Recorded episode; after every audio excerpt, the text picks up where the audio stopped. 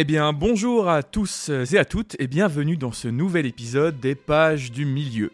Je suis encore et toujours accompagné de mes deux acolytes, Julien Salut les gars et FX. Salut tout le monde Mais aujourd'hui, Mais exceptionnellement, la compagnie s'agrandit et nous ne serons pas trois, mais bien quatre.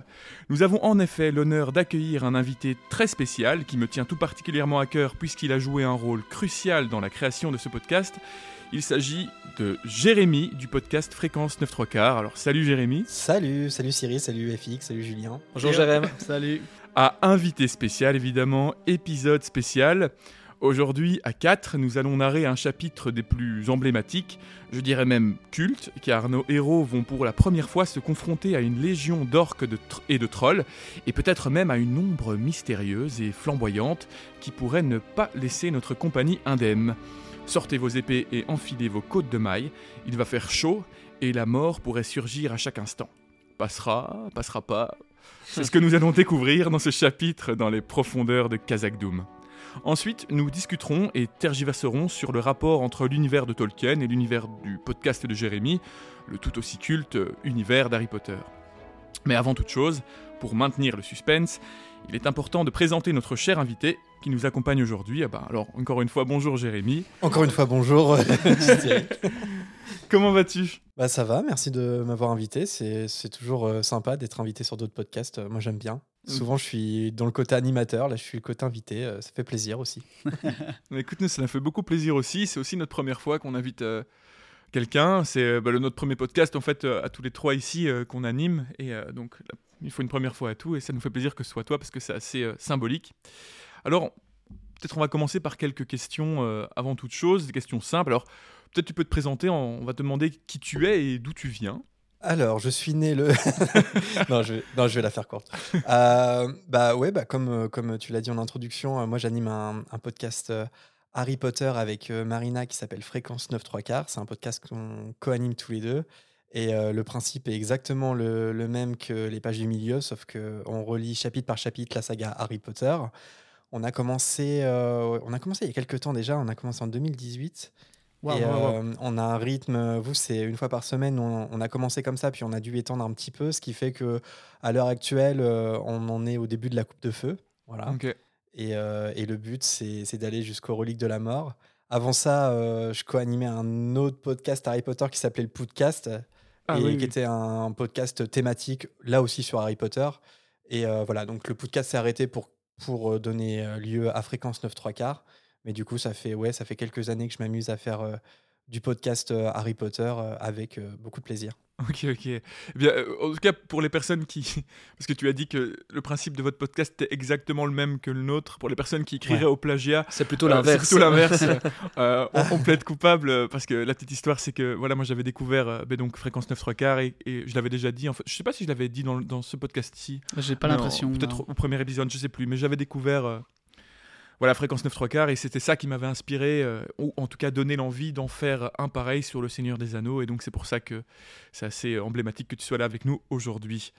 Euh, Ouais, et puis bah, en fait, je, je sais pas sur l'univers de Tolkien, mais même, euh, même nous, en fait, quelque part, c'est c'est aussi du plagiat parce que on est les premières à, on est les premiers à le faire sur un podcast francophone, de relire euh, chapitre par chapitre. Mais, euh, mais en vrai, le concept nous a été inspiré par euh, d'autres podcasts anglophones, euh, euh, principalement américains, qui, euh, qui l'ont déjà fait en fait avec euh, succès. Ils ont réussi à aller jusqu'au bout. Alors certains en fait euh, l'ont fait alors que tous les livres n'étaient pas encore sortis. Donc euh, voilà, ah c'était- quand même. c'était vraiment de la découverte chapitre par chapitre. Mais du coup, voilà, enfin, nous aussi, notre podcast, il est, il est inspiré par d'autres projets, même si, voilà, on- en fait, on s'est dit, pourquoi pas le faire, parce qu'en français, ça n'existe pas. Mhm. Et bah, sur le Tolkien, je sais pas s'il y a des podcasts anglais ou dans d'autres langues. Alors, euh, il y a des podcasts, mais euh, chapitre par chapitre, je pense pas. En tout cas, moi je l'ai ah, vous êtes les premiers. En tout cas, international. francophone, c'est certain, j'en suis sûr. Et, euh, et, euh, mais d'ailleurs, on avait eu ces discussions quand j'avais proposé le concept à mes deux acolytes ici de, de faire ce podcast. On m'avait dit peut-être faut, faut prévenir Fréquence 9 3 quarts qu'on reprend leur concept. J'étais ouais, mais non, ouais, ça existe Oula, déjà. pas du tout. mais, C'est pas une marque déposée de, nous-mêmes, on n'est pas les premiers à le faire. Alors, on est le premier à le faire, oui, en francophone, mais pas, euh, pas les premiers à le faire dans l'absolu. Ouais, bah et, oui. puis, euh, et puis même, en fait, si nous, c'est quelque chose qu'on a toujours dit. Si- S'il y a un podcast qui veut se lancer chapitre par chapitre euh, sur Harry Potter, euh, on ne le prendrait pas du tout mal parce que, en fait, ça sera un autre podcast, ça serait une autre émission parce que ce qui fait l'émission, c'est aussi euh, Marina et moi et puis les invités qu'on reçoit. Mais euh, si d'autres gens le font, en fait, ça sera un tout autre podcast parce que ça sera une autre sensibilité, un autre regard sur l'œuvre. Et, euh, et au contraire, en fait, euh, nous, euh, nous, on serait contents qu'il y ait d'autres podcasts. Il y en a, il y en a pas, il y en a pas assez, il y en a pas beaucoup. Ouais, ouais, clairement. Mais c'est cool aussi quoi, qu'il y ait un peu cette chaîne en fait de podcast en podcast qui se, qui se passe le flambeau, que ce soit sur, sur le même univers ou sur d'autres. quoi. Donc euh, moi je me souviens quand même Cyril qui, euh, qui vient faire nous euh, en, août, c'est ça, mi-août, euh, Ouais, vraiment pas très longtemps avant qu'on commence et qui me disent écoutez ça, euh, moi je l'écoute, j'adore et, et voilà, euh, on va faire le même. Euh, attends, parce que bah ouais, ouais. on, on taffe tous. bah, En fait, c'est très flatteur pour nous. bah, Bah oui, oui. dire, Et du coup, c'est- inspiré un autre podcast, c'est cool. c'est aussi flatteur. Enfin, comme il disait, pour, même pour nous deux qui ne connaissons moins, qui connaissons moins ton podcast, c'est aussi, euh, c'est aussi euh, ça, ça veut dire quelque chose quoi, que tu sois là avec nous. Quoi. Voilà. Ok. Euh, du coup, autre question. Bah, du coup, quel est ton lien avec Harry Potter? Qu'est-ce qui qu'est-ce qui t'a réuni avec, euh, avec cet univers fi- finalement? Alors, euh, moi, Harry Potter, j'ai découvert euh, avec le premier film euh, qui est sorti en décembre 2001, comme un certain euh, premier film, premier volet euh, du Seigneur des Anneaux. Déjà tant de euh, similitudes entre, ces deux, entre ces deux œuvres. Bah, c'est assez... C'est c'est assez fou parce qu'on on pourra peut-être en parler, je sais pas, mais c'est vrai que les films sont sortis à quoi 15 jours d'écart au Ah ouais? Ah, je et, savais pas. euh, et moi, bah, en fait, je fais partie de la génération vraiment. euh, euh, bah, J'avais 11 ans quand le premier film est sorti, c'est-à-dire l'âge des personnages principaux de Harry et compagnie. Hmm. Et, euh, et j'avais pas lu les livres, parce qu'on parlait déjà des livres hein, en 2001, euh, des livres d'Harry Potter, et, mais j'avais pas, j'étais pas un lecteur tout simplement. Et puis même le premier film, je crois que je, je voulais pas aller le voir. Euh, j'étais pas très cinéma non plus, et j'y suis quand même allé. Et là, ça a été la révélation totale. Euh, je me suis pris d'émerveillement pour, euh, pour cet univers, pour, euh, pour le cinéma, et puis pour la lecture ensuite. Parce que je crois qu'un mois plus tard, c'est à peu près un mois plus tard, c'était mon anniversaire, donc j'ai demandé les, les quatre premiers livres qui étaient sortis à l'époque. Et, et là, je les ai dévorés alors que j'avais pas vraiment lu de livres avant. C'était les premiers livres que je lisais. Et, et ça m'a pas quitté. Enfin, ça m'a poursuivi pendant toute, toute l'adolescence et puis euh, encore aujourd'hui dans le monde adulte. Et, euh, et puis, j'avais, euh, quand, quand j'étais quand j'étais ado au collège, j'étais, j'avais une bande de copains. On était tous un peu geeks. On n'était pas très populaires. Et en fait, on avait, on avait chacun notre, notre saga de prédilection. Donc, j'avais un pote qui était ultra fan du Seigneur des Anneaux. J'avais un pote qui était super fan de Star Wars. Mais en vrai, en fait, on aimait bien tous les univers. Mais moi, la dominante, ça a toujours été Harry Potter.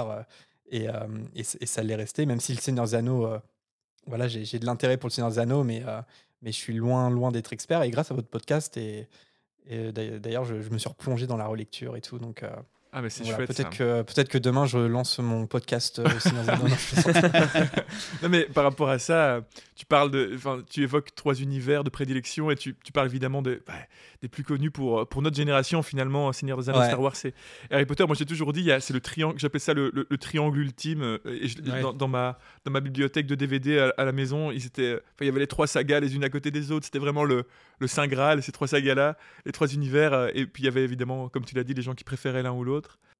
Ouais, c'est ça, ouais. ouais. Moi, j'ai toujours préféré Harry Potter, même si euh, les d'autres univers, d'autres sagas comme bah oui, Le Seigneur des Anneaux Star Wars, euh, ça m'a toujours euh, intéressé, ça m'a toujours plu. Mais, mais c'est vrai que, bah, par exemple, sur Le Seigneur des Anneaux, aujourd'hui, je redécouvre vraiment parce que les films, je les ai vus quelques fois, mais par contre, il me semble que je n'ai lu qu'une seule fois les livres. Et, hum, et je sais que, enfin, c'est ça peut-être aussi qui m'a qui, qui m'a pas fait rentrer totalement dans le Seigneur des c'est que je me souviens que la lecture euh, avait été un peu difficile pour moi. euh, parce que j'avais, j'avais, en fait, j'ai, lu les livres après avoir vu les, la trilogie au cinéma et, et je, trouvais la lecture compliquée. Et là, aujourd'hui, peut-être que j'étais un peu trop jeune, je sais pas, parce que là, au- aujourd'hui, euh, je, prends, je prends beaucoup de plaisir à, à, à relire, en fait, et à redécouvrir avec votre podcast. Ben, c'est vrai que c'est un peu un constat qu'on s'est tous fait, euh, et que beaucoup de gens euh, font, j'ai l'impression, que la première lecture du Seigneur des Anneaux est toujours un petit peu compliquée. Je crois que c'est la façon que la façon qu'avec Tolkien d'écrire, mais surtout toutes ces- on en parlait, on en parle souvent pendant les épisodes, c'est toutes ces descriptions qui peuvent être euh, qui peuvent être un petit peu longues, etc. Et pourtant, dès qu'on le relit une deuxième fois, peut-être qu'on a l'habitude, on sait, peut-être qu'on le relit aussi avec beaucoup plus de passion, d'envie, de, vraiment aller dans le détail. Et tout ça ne paraît plus comme ennuyant, mais paraît vraiment comme une, bénédiction de pouvoir se plonger à, 100% euh, dans les moindres détails de la terre du milieu. Mais c'est vrai que c'est quelque chose qui ressort à chaque fois. Quoi. Ouais, ouais. Et quand tu le lis la première fois, je pense qu'il y a aussi cet effet, euh, tu as envie de, de, de reproduire l'expérience que tu as eue au cinéma avec Peter Jackson. Il a tellement bien retranscrit l'univers que c'est presque. Euh, j'avais eu ça, moi, par exemple, avec la première saison de Game of Thrones après qu'elle soit sortie, que j'ai mm. découverte, j'avais acheté le premier intégral qui euh, était tellement fidèlement adapté que j'avais l'impression de lire euh, plan pour plan tout ce qu'il y avait dans la série et du coup c'était super ennuyant. Mais c'était tellement bien adapté et je crois qu'il y avait un, il y a un peu de ça aussi, Le Seigneur des Anneaux. Mais quand tu te replonges une deuxième fois dedans, ça veut dire que déjà que tu as passé un cap et que tu dis allez là j'ai envie de, de plus vraiment en profiter, de le lire tranquillement et d'aller dans le détail, de, rêver sur ce qui n'a pas été fait et, et de se plonger là-dedans. Peut-être, euh, quelle traduction tu lis actuellement du Seigneur des Anneaux, justement? Euh, Alors, moi, c'est l'original, hein, il me semble. Euh, je vais vérifier là, mais. Ma vieille édition Folio Junior. Parfait. c'est celle-là à laquelle on est, on est très attaché aussi, mais bah, force est de constater. Le, doux. Ouais, le, le doux, voilà. Bah, de constater quand même que la, la, nouvelle traduction apporte quand même certaines facilités de narration positives, hein, quand je dis ça, dans le sens où les tournures de phrases sont parfois plus directes et plus, euh, plus agréables à lire, ça, même si je ne suis pas très fan des nouveaux noms, etc. Mais donc peut-être que si tu avais lu la nouvelle, ça aurait pu expliquer en partie, mais non, euh, visiblement. Bah, en fait, j'ai hésité parce que, euh, parce que j'étais intéressé par le livre audio et hmm. il me semble que le livre audio, c'est l'autre traduction qui a été retenue. Tout à fait. Et, et, voilà, j'ai hésité, j'ai hésité à, aller, à tester la nouvelle traduction, puis je me suis dit non, bon, c'est, je vais faire sans le livre audio, je vais, je vais me plonger dans mes livres originaux. Et, effectivement, en fait, ça, en fait, je m'attendais à une, à une, relecture un peu plus complexe, et en fait, non, ça passe beaucoup mieux qu'avant. Mais peut-être aussi, c'est c'est beaucoup moins axé littérature jeunesse que Harry Potter. Donc, euh, euh, quand on a 12 ans, qu'on se plonge dans le Seigneur des Anneaux, bon, c'est voilà, c'est pas la même chose que de se plonger dans Harry Potter à l'école des sorciers. Clairement pas, c'est pas le même style. Mhm. Et, euh, et je pense que j'en avais quand même une vision assez biaisée à cause de ça, parce que par exemple, j'avais ce cliché du, du, prologue interminable sur les hobbits et en fait quand j'ai terminé le prologue je fais mais en fait non c'est pas si terrible que ça limite j'en veux plus quoi. Je, veux en savoir plus. Mais euh, voilà c'est pour ça aujourd'hui ouais c'est un plaisir de, de redécouvrir euh, aujourd'hui. Mais du coup euh, pour petite dernière question mais finalement tu as déjà répondu en partie c'était quel est ton lien ben, avec l'univers du Seigneur des Anneaux plus particulièrement ah ouais je...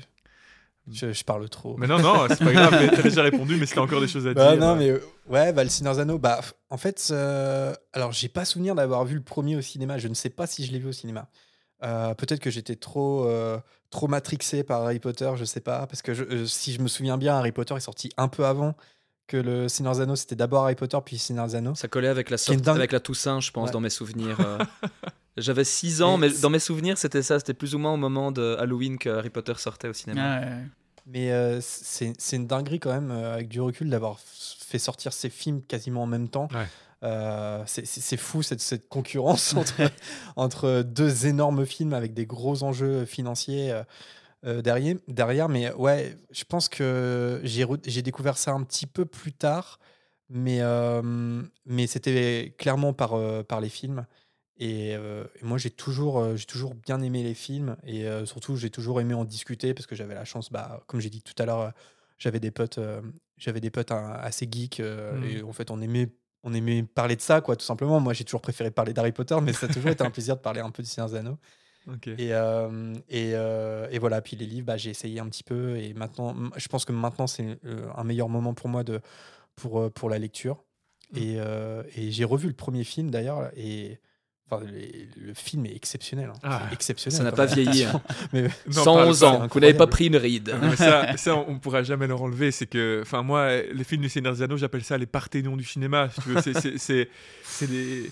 Quel plaisir. Oui, c'est magnifique en tout point, c'est magnifique. Et tu on peux t'y promener. Euh, on n'arrête pas d'en parler du coup dans, dans, dans, ce podcast et, on en reviendra un peu là-dessus sur ce lien entre les films et les livres, peut-être plus tard dans, la, part, dans la suite du podcast. Mais, mais, euh, c'est vrai que c'est on n'arrête pas d'en parler parce que c'est une évidence en fait d'en parler parce que le lien ne peut pas ne pas, pas être fait. Nous, on n'arrête pas de le dire aussi. On a découvert, comme toi aussi, tu as découvert, tu disais le, les Harry Potter via les films à 11 ans. Ben, en fait, nous, on a découvert la saga euh, du Seigneur des Anneaux via les films. Euh, donc voilà, c'est vrai que c'est il y a un truc où évidemment qu'on va voir les différences entre l'écrit et l'adaptation, etc. Euh, parce qu'il y en a, mais en fait c'est tellement bon que qu'il y a moyen de s'y, enfin que la, comment dire, la comparaison doit être faite.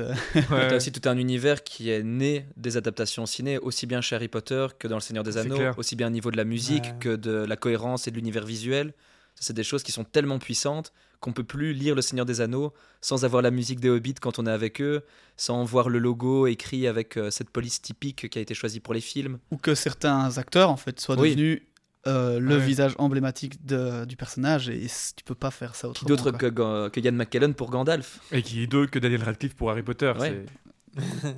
Ouais, non, c'est vrai, mais c'est quelque chose dont on parle beaucoup aussi dans notre podcast euh, à la fréquence parce que effectivement, l'univers film euh, pour Harry Potter, c'est aussi important euh, que pour le Seigneur des Anneaux. Mmh. Mais, euh, mais la différence, je dirais, et je sais pas, peut-être que ça peut me le faire sur le Seigneur des Anneaux, c'est que avant, je, ne dissociais pas l'univers d'Harry Potter film de l'univers livre jusqu'à l'adolescence. Et plus le temps passe, plus pour moi, les deux univers sont distincts. C'est-à-dire que mmh. les livres sont tellement, les livres d'Harry Potter sont tellement plus détaillés et les adaptations ont tellement coupé à un moment, un moment donné dans l'œuvre de J.K. Rowling que même sur certains acteurs, enfin voilà, je, je, dissocie de plus en plus les livres au film. et mon imaginaire en fait est, différent dans mes lectures que bah, quand mmh. je regarde le film. Alors que ça c'était pas du tout le cas avant. Que pour moi c'était les, les, les, deux coïncider. Et le, le Seigneur Zano, j'ai, voilà, je, je, suis en train de relire pour, euh, uniquement pour la deuxième fois, donc c'est un univers que je connais assez peu. Du coup, le film est ultra, enfin l'univers film est ultra présent quand, quand, quand, je lis. Je peux pas du tout le dissocier. Mais peut-être que vous, peut-être que vous, comme vous connaissez peut-être un peu plus euh, l'œuvre, euh, ben vous êtes plus expert. Peut-être que vous y arrivez davantage. Je, ne sais pas. Ben moi, je dois avouer que de plus en plus, je te, je te, rejoins sur ce que tu viens de dire en fait, parce que de plus en plus avec le travail qu'on fait ici, euh, bon, je vais pas dire que j'arrive à dissocier complètement les deux, pas encore, et je ne sais pas si ce serait mon but. Mais c'est vrai que bah, il y a des différences, il y a des trucs quand même qui sont pas du tout similaires. Et il y a beaucoup de scènes aussi qui sont dans, dans les livres, qui sont pas dans, dans les films. Moi, en fait, je suis l'un des rares, enfin, je suis le dernier à avoir lu les, livres. Il me reste d'ailleurs quelques pages à lire dans, dans le 3, mais je suis hmm. au bout. Mais du coup, j'ai pu, en fait, euh, c'était un peu particulier comme travail de finir les livres enfin en tout cas de lire la moitié du 2 et presque l'entièreté du 3, en faisant ce travail, euh, en, ayant déjà beaucoup pensé, réfléchi avec, avec ici mes, mes collègues. Et, euh, et ouais, il y a des scènes qui sont juste pas du tout dedans, il y a, y, a, y a quand même un monde pour moi, il y a un petit monde qui se sépare et je trouve que j'avais déjà parlé de ce truc-là. Est-ce qu'on a envie que les films soient canons ou est-ce que d'une certaine manière, ce qui sera pas vraiment possible parce qu'il y a malheureusement trop de liberté aussi peu qu'il y en ait trop de liberté prise par Peter Jackson, ou est-ce qu'on a envie que ce soit une extension, une, mise en image? Mais c'est vrai qu'en tout cas, je, rejoins là-dessus. Il y a, plein de moments où je suis là. Voilà, c'est, le livre sera toujours plus fidèle et les deux imaginaires auront toujours un, peu de différence, quoi, un peu de. Il y a quelque chose, par exemple, il y a, quelque chose juste qui m'a marqué. Euh, par exemple, euh, là, en relisant le, le, livre euh, et en ayant vu le premier film, c'est que euh, dans le film, mais peut-être parce que c'est un film, il y a, y a, une espèce d'urgence euh, et un, un, danger qui est, qui, est, qui est là dès le départ, que je retrouve pas forcément dans la lecture de Tolkien, qui est un peu plus apaisé. Je, je sais pas si c'est le bon terme. c'est dans le temps qui passe euh, aussi. Hein. Par exemple, les Chevaliers Noirs, en fait, j'ai l'impression que si j'avais pas vu le film, j'aurais pas du tout imaginé les Nazgûl de, de cette manière, en fait, mmh. alors que dans le film, ils sont terrifiants dès le départ. Et ça, je trouve que c'est une différence qui choque, qui choque euh, tout à fait. Euh, dès, dès, la lecture. Mais tout à fait, ça on en a déjà aussi beaucoup parlé, c'est le traitement, le traitement du temps en fait qui a été fait par, euh, par Jackson dans les films qui est fatalement très différent, mais parce que bah, pour des questions simplement de, narration euh, cinématographique qui peuvent pas être les mêmes qu'un livre. Et Tolkien euh, se permet de faire passer des années parfois entre la découverte de l'anneau et puis le départ de Frodon de la comté. Et tout ça, bah, c'est Oui, c'est ça, il y a du temps qui passe au départ. Et, donc, dans le film, non? Tu sens que tu as, enfin, voilà, as, l'impression que les, les, événements sont beaucoup plus éparpillés, ce que tu n'as pas dans le film. Mais, et pour les Nazgûl et tous les ennemis euh, de, de la communauté, ils sont montrés de manière beaucoup plus terrifiante, effectivement, de base qu'ils ne sont dans les textes, parce que comme on le voyait, ce qui les rendait peut-être moins effrayants et parfois euh, qui les faisait paraître un peu stupides, c'était justement ce côté euh, diplomatie, discussion, marchandage qu'ont euh, les Nazgûl ou certains émissaires de Sauron qu'on ne voit pas du tout dans, les films. Dans les films, mhm. c'est juste les méchants, ils viennent pour tuer, ils parlent pas, ils poignardent et puis ciao. Ouais, c'est vrai qu'il y a une grosse différence là-dessus aussi.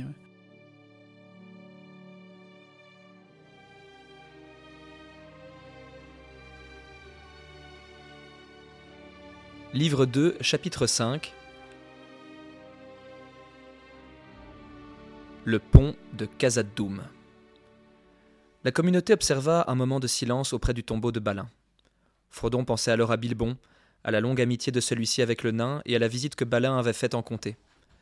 Dans cette salle empoussiérée sous la montagne, cela paraissait être des milliers d'années auparavant et à l'autre bout du monde. Enfin, ils recherchèrent un indice relatif à ce qui avait bien pu arriver au seigneur nain ou montrer ce qu'il était advenu des siens. La pièce dans laquelle ils se trouvaient comptait d'un côté une petite porte et de l'autre deux grandes, qui constituaient l'accès principal à cette salle. Devant ces portes, de nombreux ossements, épées, haches, aumes, boucliers brisés qui jongeaient le sol. Certaines des épées étaient courbes, des cimetères d'orques aux lames noires. De nombreuses cavités étaient taillées dans le roc des murs, et elles contenaient de grands coffres de bois. Mais ils avaient tous été défoncés et pillés. Et à côté du couvercle fracassé de l'un d'eux gisaient les restes d'un livre. Ça, le livre qu'il retrouve par terre, il s'agit du livre de Mazarboul dont on parlait euh, dans le dernier épisode. Le livre avait été lacéré, percé de coups de poignard et en partie brûlé, et il était tellement souillé de noir et d'autres marques sombres, comme du sang ancien, que l'on ne pouvait en déchiffrer grand-chose. Gandalf se plongea dans un examen attentif de l'ouvrage, avec précaution, pendant quelque temps, sans parler. Il avait été rédigé par des mains différentes, contenant des runes tant de la Moria que du Val, et parfois de l'écriture elfique. Ce semble être un registre des fortunes des gens de Balin, les pages portent des chiffres qui paraissent se rapporter aux années qui suivirent leur arrivée, il y a trente ans. Écoutez ceci. Nous avons chassé des orques de la grande porte et de la salle, je crois. Nous en avons tué un grand nombre. Floy a été tué d'une flèche. Il repose sous l'herbe près du lac de Miroir. Puis vient. Nous avons pris la 21e salle du Nord pour nous y installer. Je n'arrive pas à lire la suite, mais il est question d'un puits. Ensuite. Euh, Balin a établi son siège dans la salle de Mazarboul. C'est la salle des archives, dit Gimli. Je suppose que c'est l'endroit où nous nous trouvons à présent. Je ne parviens pas à lire ce qui suit, mais.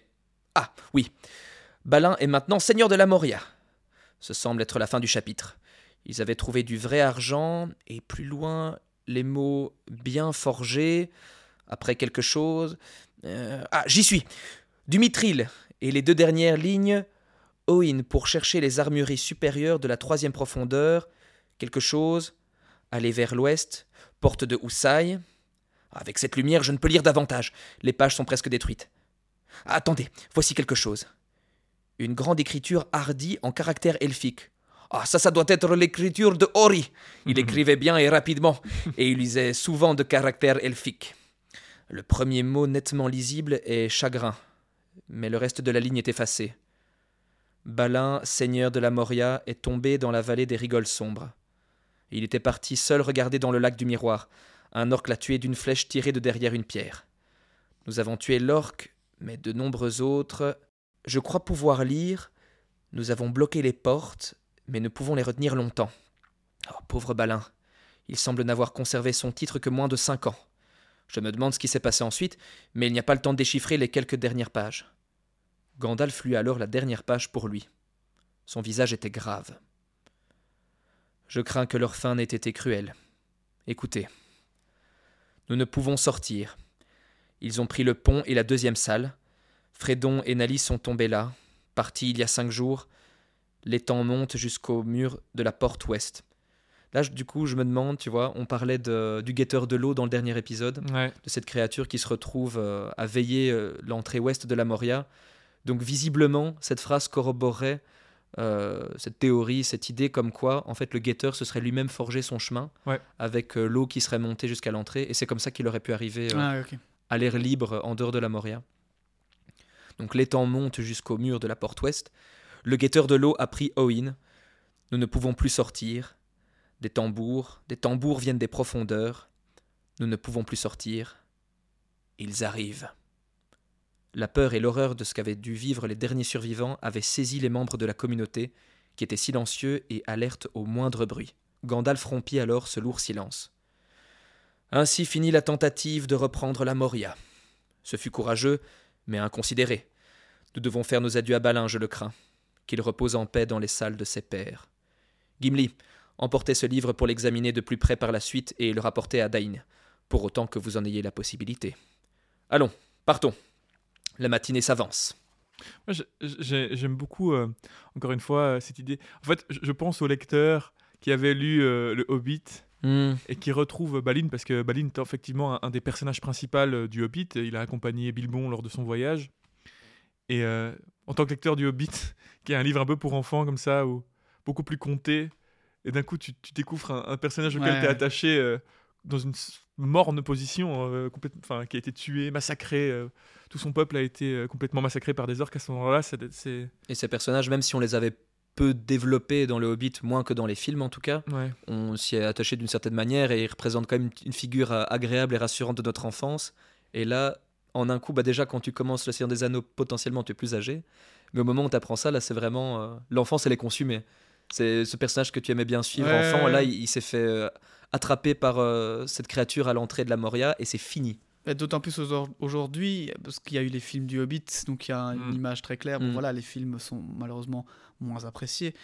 Euh, mais, mais voilà, je pense qu'on est, on est d'autant plus attaché à eux. Et d'ailleurs, on parle de, de, Balin ici, mais il y a aussi euh, donc celui qui est le script, qui a écrit le livre. C'est Ori ou Nori? C'est Ori, je crois. Ori, ah, ah, Et tu, viens, tu viens de dire Glowin Flowey. Oui, ça c'est d'autres, euh, c'est d'autres nains. Tu viens de donner le l'autre nom qui était aussi un nom de la compagnie. Ah, mais j'ai peur de confondre avec le père du, le nom du père de de Gimli. Oui, non, Glowin, c'est le père. On a Oin qui est décédé aussi. Voilà. Donc on a eu Ori. Donc Ori, c'est celui qui a écrit cette partie-là, et Oin, c'est celui qui a été emporté par. Mais c'est tous partie de la compagnie des nains. Ben, Oin était aussi dans la compagnie des nains, donc ça fait trois personnages qu'on a retrouvés, et, mhm. moi je pensais que, que deux à la base. Donc, euh. Et ce qui est surtout intéressant, c'est aussi quand on sait que Tolkien n'a pas toujours prévu à l'avance ces histoires. Un grand débat, euh, Jérémy, par rapport à J.K. Rowling, ça on pourrait y revenir aussi, qui aurait tout prévu. Je ne sais pas où tu te positionnes par rapport à ça. ah, il y a un débat autour de ça C'est pas avéré? Il y a un débat. Bah, oui, oui, il y a un débat, oui. Oui, oui parce qu'en fait, euh, elle s'est exprimée sur pas mal de choses, mais euh, pas sur tout. Donc, c'est difficile de, de, savoir quel est le, le taux d'anticipation dès le premier livre, par exemple, sur, sur, sur la toute fin. Hmm. Euh, moi, je suis plutôt. Enfin, moi, mon opinion, c'est qu'elle a quasiment tout prévu d'avance. C'est quelque chose qu'elle défend, elle, personnellement. Elle dit souvent que, que une des premières choses qu'elle a écrit, c'est l'épilogue de fin, euh, à la fin des Reliques de la Mort. Que, la, première, voilà, que le chapitre, il a été écrit avant même euh, la première ligne de l'école des sorciers. Bon, on y croit, on n'y croit pas. Moi, j'ai tendance à y croire, ouais. Ok. Après, concernant Tolkien, je ne sais ah pas. Ben, ça, je peux te le dire, Tolkien lui-même avouait complètement qu'il rabibochait euh, ses histoires et que tout n'était pas prévu d'avance. Et il le faisait avec euh, pas mal de talent, parce que ça, c'est pas du tout nécessaire, mais ça permet de bien raccrocher les wagons et de garder un un intérêt émotionnel aussi euh, pour le spectateur. Mais c'est ça qui est hyper intéressant, c'est qu'il raccroche un wagon euh, d'un livre pour enfants qu'il a écrit à la base. Il faut, mhm. savoir que, bah, on l'a déjà dit, hein, mais que le Hobbit à la base n'était pas du tout euh, censé devenir l'univers du Seigneur des Anneaux. C'était deux histoires distinctes et il les a reliées ensuite. Et en fait. et en fait, c'est comment il relie cette histoire qui est un conte en prenant des personnages et en les, en les faisant découvrir morts et, et massacrés. Enfin, il y a quelque chose où il y a cette idée de, du conte qui devient très sombre comme ça. C'est c'est la fin de l'innocence. c'est ça. ça. complètement.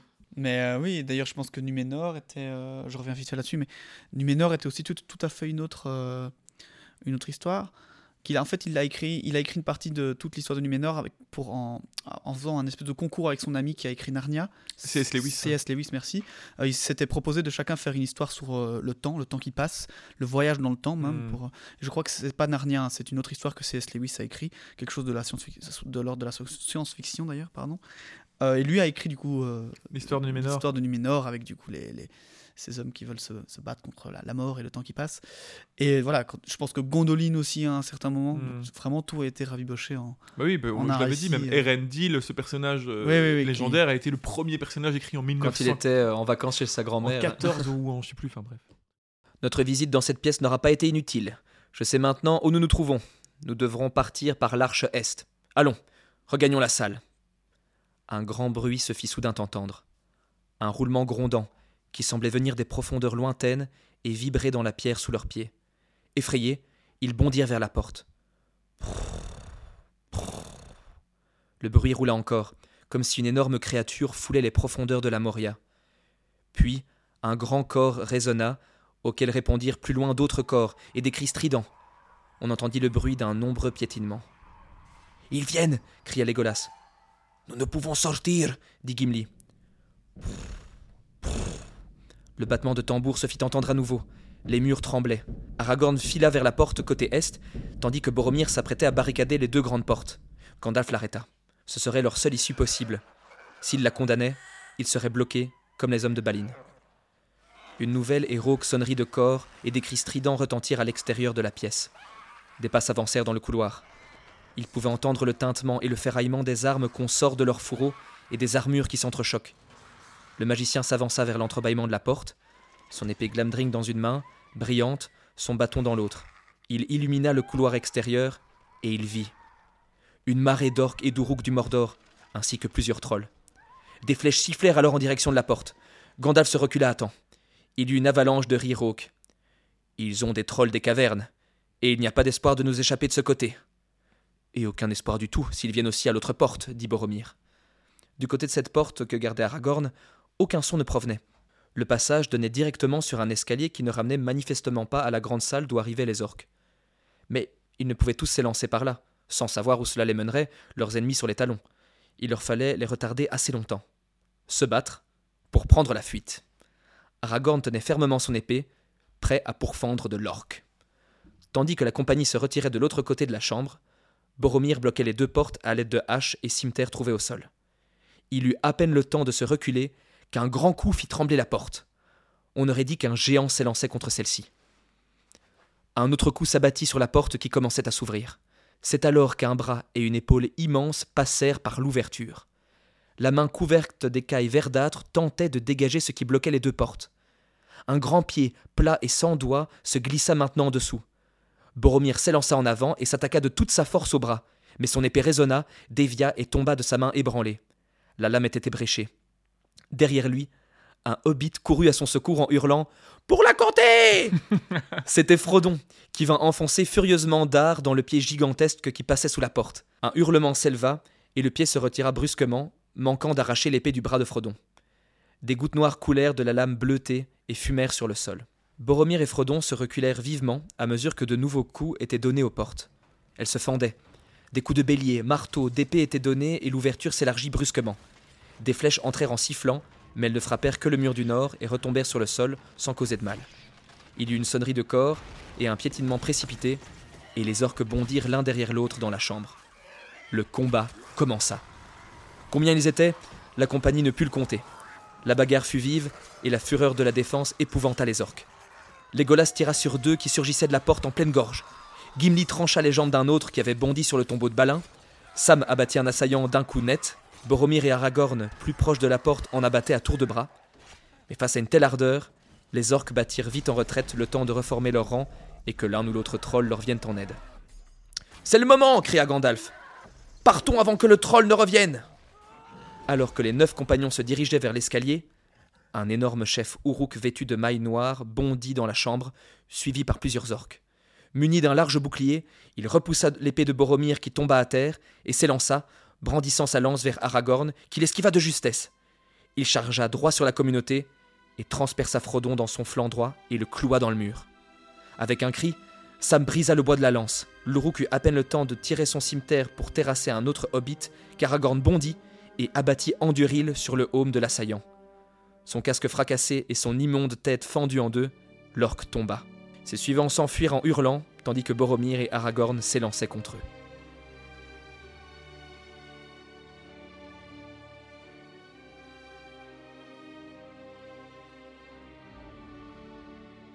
Je voudrais revenir un peu sur cette, euh, cette partie parce que à ce moment-là, euh, déjà, euh, bon, encore une fois pour faire les comparaisons avec les films, effectivement, dans les films, cette scène elle est très connue, c'est la première bataille de la communauté de l'anneau dans la Moria, et puis il y a ce troll qui arrive, qui est présent aussi, il y a aussi un troll qui est présent, même plusieurs d'après Gandalf, mais ils ne se battent pas directement contre le troll, mais par contre, ils se battent contre un ennemi plus particulier, contre un Uruk. Première mention d'un Uruk qu'ils rencontrent et qui est décrit ici comme, par Gandalf, je crois, comme un Uruk noir du Mordor. Et alors, c'est donc la première évocation de ces, créatures-là, et il y a beaucoup de questions, je trouve, autour des, des des Urukai, parce que dans les films, euh, on en a fait quelque chose de complètement différent. Alors ça, je me suis toujours demandé pourquoi. Mais l'origine des Urukai dans les films, déjà, elle n'est décrite qu'à partir du, tome... Enfin, de, non, à la fin du, premier, en fait, quand il y a la, troupe des Urukai qui est envoyée par Saruman et qui mm. vont rattraper la communauté, mm-hmm. et euh, d'ailleurs, et euh, se battre contre la communauté dans les bois. Et en fait, elle est décrite comme une race qui a été créée par Saruman en croisant des orques et des gobelins.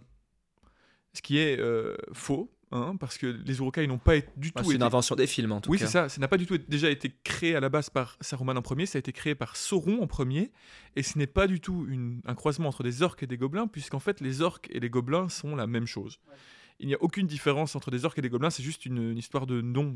De, voilà, c'est simplement un nom différent. Et les Uruks sont des orques. Mais tous les orques ne sont pas des, des, des Uruks. les Uruks, ce serait en fait une race améliorée que Sauron aurait fait, ça j'ai fait quelques recherches là-dessus, pour en fait, la, la seule différence c'est qu'ils sont un peu plus grands, bien qu'ils ne soient pas aussi grands que dans les films, parce qu'ils sont, dans les films on les voit même plus grands que des humains, et ils ne le sont pas, ils sont ils sont presque aussi grands que des humains, mais ils restent plus petits que des humains.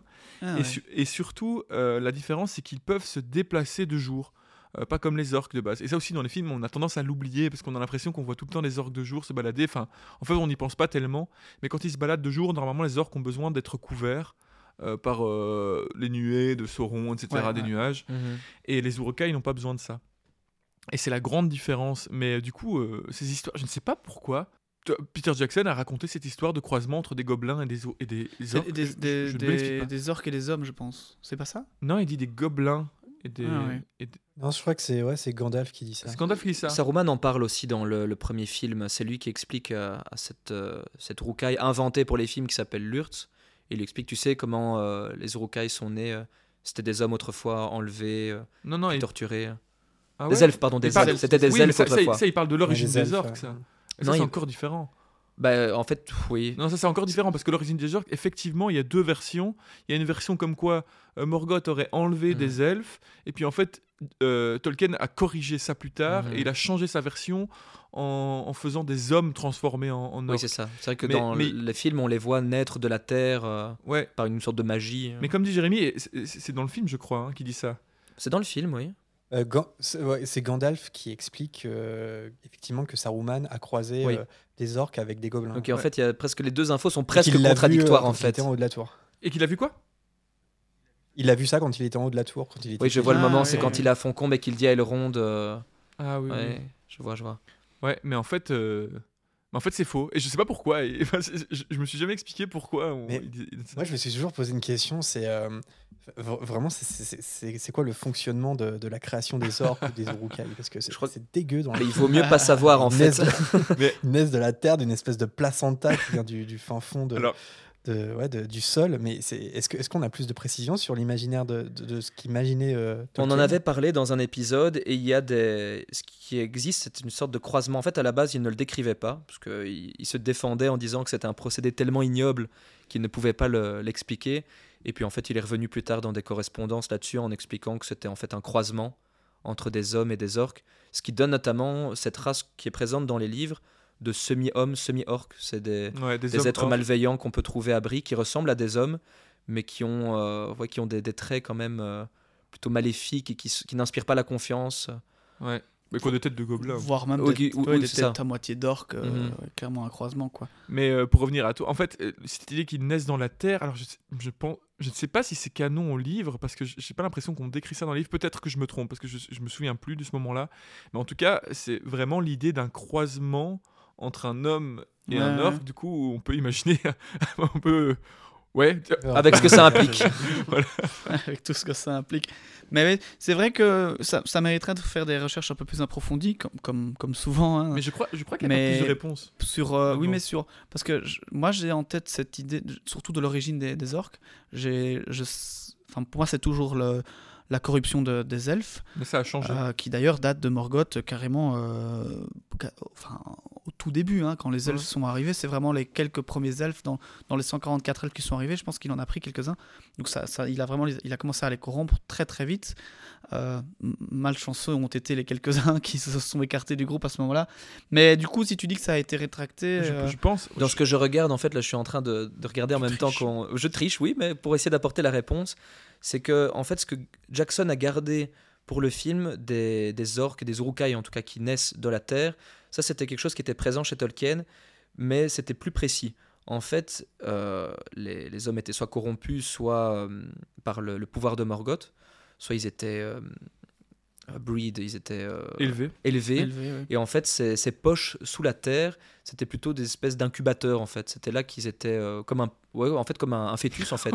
Ils étaient dans, dans ce placenta terrestre. Ils faisaient de la fécondation in vitro avec, des, avec, des arcs, c'est absolument immense. Mais est-ce que oui, mais moi je sais que la, la, question a déjà beaucoup été posée, et notamment euh, je regardais des vidéos YouTube, euh, tu vois, qui parlaient spécifiquement de ça. Il faudrait les revoir pour pouvoir amener des questions, des réponses plus précises, mais qui demandaient s'il y avait des femelles orques, etc. Mm. Et qui du coup demandaient s'il y avait euh, quelque part des villages, etc. Et je, n'ai pas la réponse aujourd'hui, ça demanderait de la recherche. Mais... Moi, j'ai une réponse sur les villages. Effectivement, il existe des villages orques et même, enfin, en tout cas, ils ont une sorte, une forme de culture orque. Ça, clairement, on, on, on aperçoit même, dans, le, je crois que dans le troisième livre, il y a quand même pas mal de moments où il y a, des scènes complètes où il y a des orques qui discutent entre eux.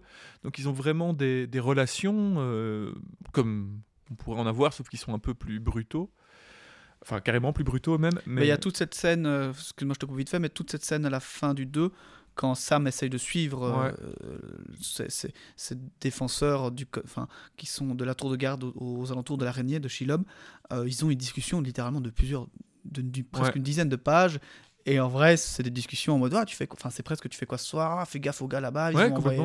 Donc ça oui, ça, c'est sûr qu'ils ils sont ils sont euh, comment dire euh, ils ont une âme, ils ont, ils ont une pensée propre. Et, euh, Mais la question des femelles orques, ça, je me le suis pas. Mais justement, en fait, c'est... là, je n'ai pas terminé mon point, mais c'est qu'en fait, ça, c'était les... à la base, ce que, je, ce que je venais de vous expliquer par rapport au, au fait qu'on pouvait les retrouver dans le sol pour, qui était utilisé comme une sorte de placenta de fœtus euh, terrestre.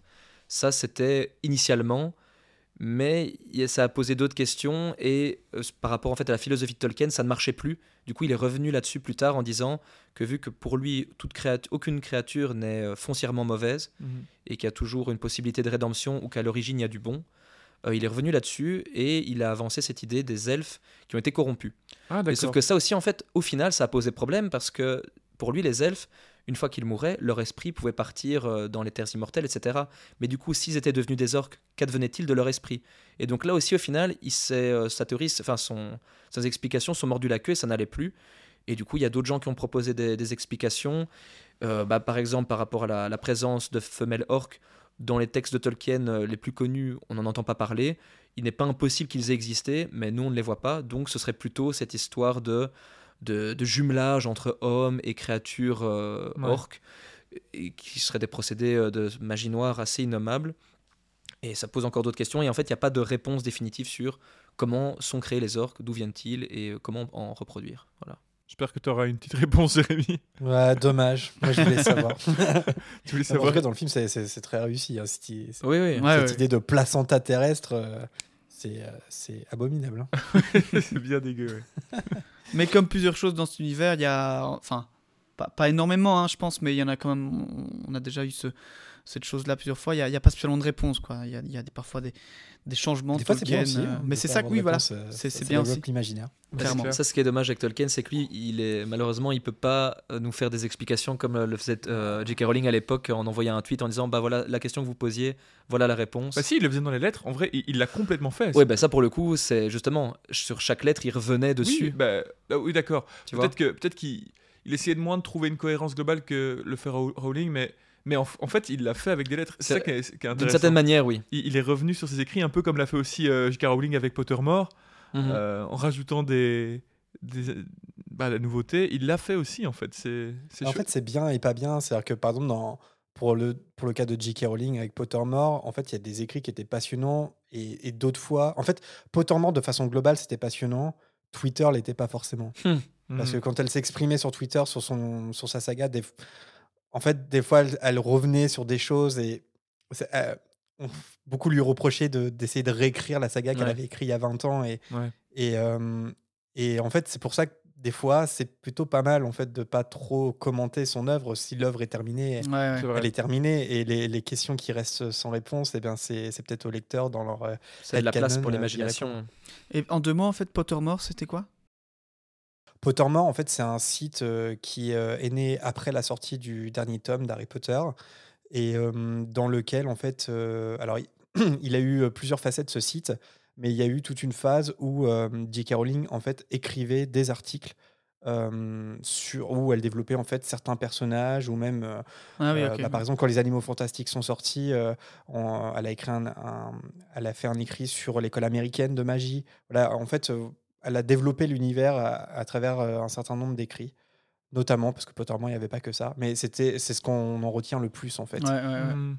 mais aujourd'hui ça n'existe plus ça a été noyé dans le ce qu'on appelle le Wizarding World Pottermore n'existe plus et J.K. Rowling n'écrit plus sur Harry Potter depuis déjà plusieurs années Ouais, c'est vrai. J'avais pas, j'avais pas suivi la, la, fin de ce site. Mais... Ah, donc on ne peut plus aller sur Pottermore pour faire euh, son, euh, son test de la maison et ça euh, du plus comme ça. Ça s'appelle. En fait, si maintenant c'est le Wizarding World, ah. on peut retrouver les les écrits originaux de J.K. Rowling, on peut tous les retrouver, mais ils sont maintenant sur un autre site. Par contre, euh, c'est plus mis à jour en fait. Euh, c'est-à-dire qu'elle contribue plus euh, à cette banque de données là. Au moins, vous avez un Elle a dissocié son nom clairement de, de, la marque Harry Potter parce qu'avant c'était Pottermore by J.K. Rowling. Maintenant, on parle du Wizarding World où, voilà, en fait, J.K. Rowling n'est plus impliqué directement dans, hmm.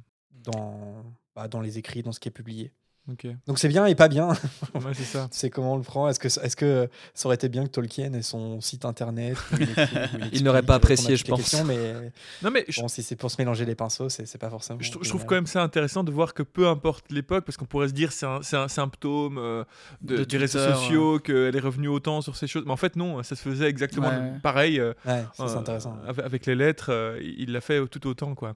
Mais on a Je pense que ce qui est vrai aussi, c'est que il y a un moment, mais J.K. Rowling l'a avoué elle-même, c'était. Elle a, elle a avoué qu'elle n'était pas forcément la plus grande experte de son univers et que les fans l'étaient. Bah, euh, et, je pense que ça devait être le cas de Tolkien. Je pense Exactement. que ses, fans devaient mieux connaître l'univers que lui. Ah bah, bah, il le disait que c'est ce qu'on appelle la mort de l'auteur. Il l'avouait presque lui-même. Hein, que son univers le dépassait quand il écrivait, c'était l'histoire qui passait à travers lui et qu'il ne se rendait, pas qu'il se rendait pas compte et qu'il était en transe mais que l'histoire euh, s'imposait à lui et qu'il ne prévoyait pas ce qu'il écrivait, ça se venait naturellement. Ouais, il disait, euh, il a même dit dans certaines lettres qu'il fallait pas chercher à tout comprendre, quoi. C'était. Et moi, moi pour, il y a un truc dont on a déjà parlé, c'est, euh, mais je pense en off toi et moi Julien, c'est le, Valinor par exemple, mhm. Valinor qui, qui paraît toujours un petit peu inaccessible, comme ça on n'en parle jamais vraiment. Tout ce qui se passe se passe toujours en terre du milieu, donc il n'y a pas vraiment beaucoup d'écrits là-bas. On explique brièvement quelques, quelques, quelques.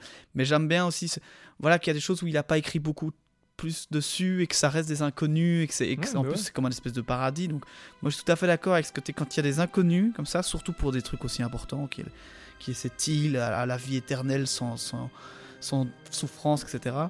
Je trouve ça bien que ça reste un peu. Euh, euh, comme dans, dans, dans, le mystère, dans, dans le brouillard. Quoi.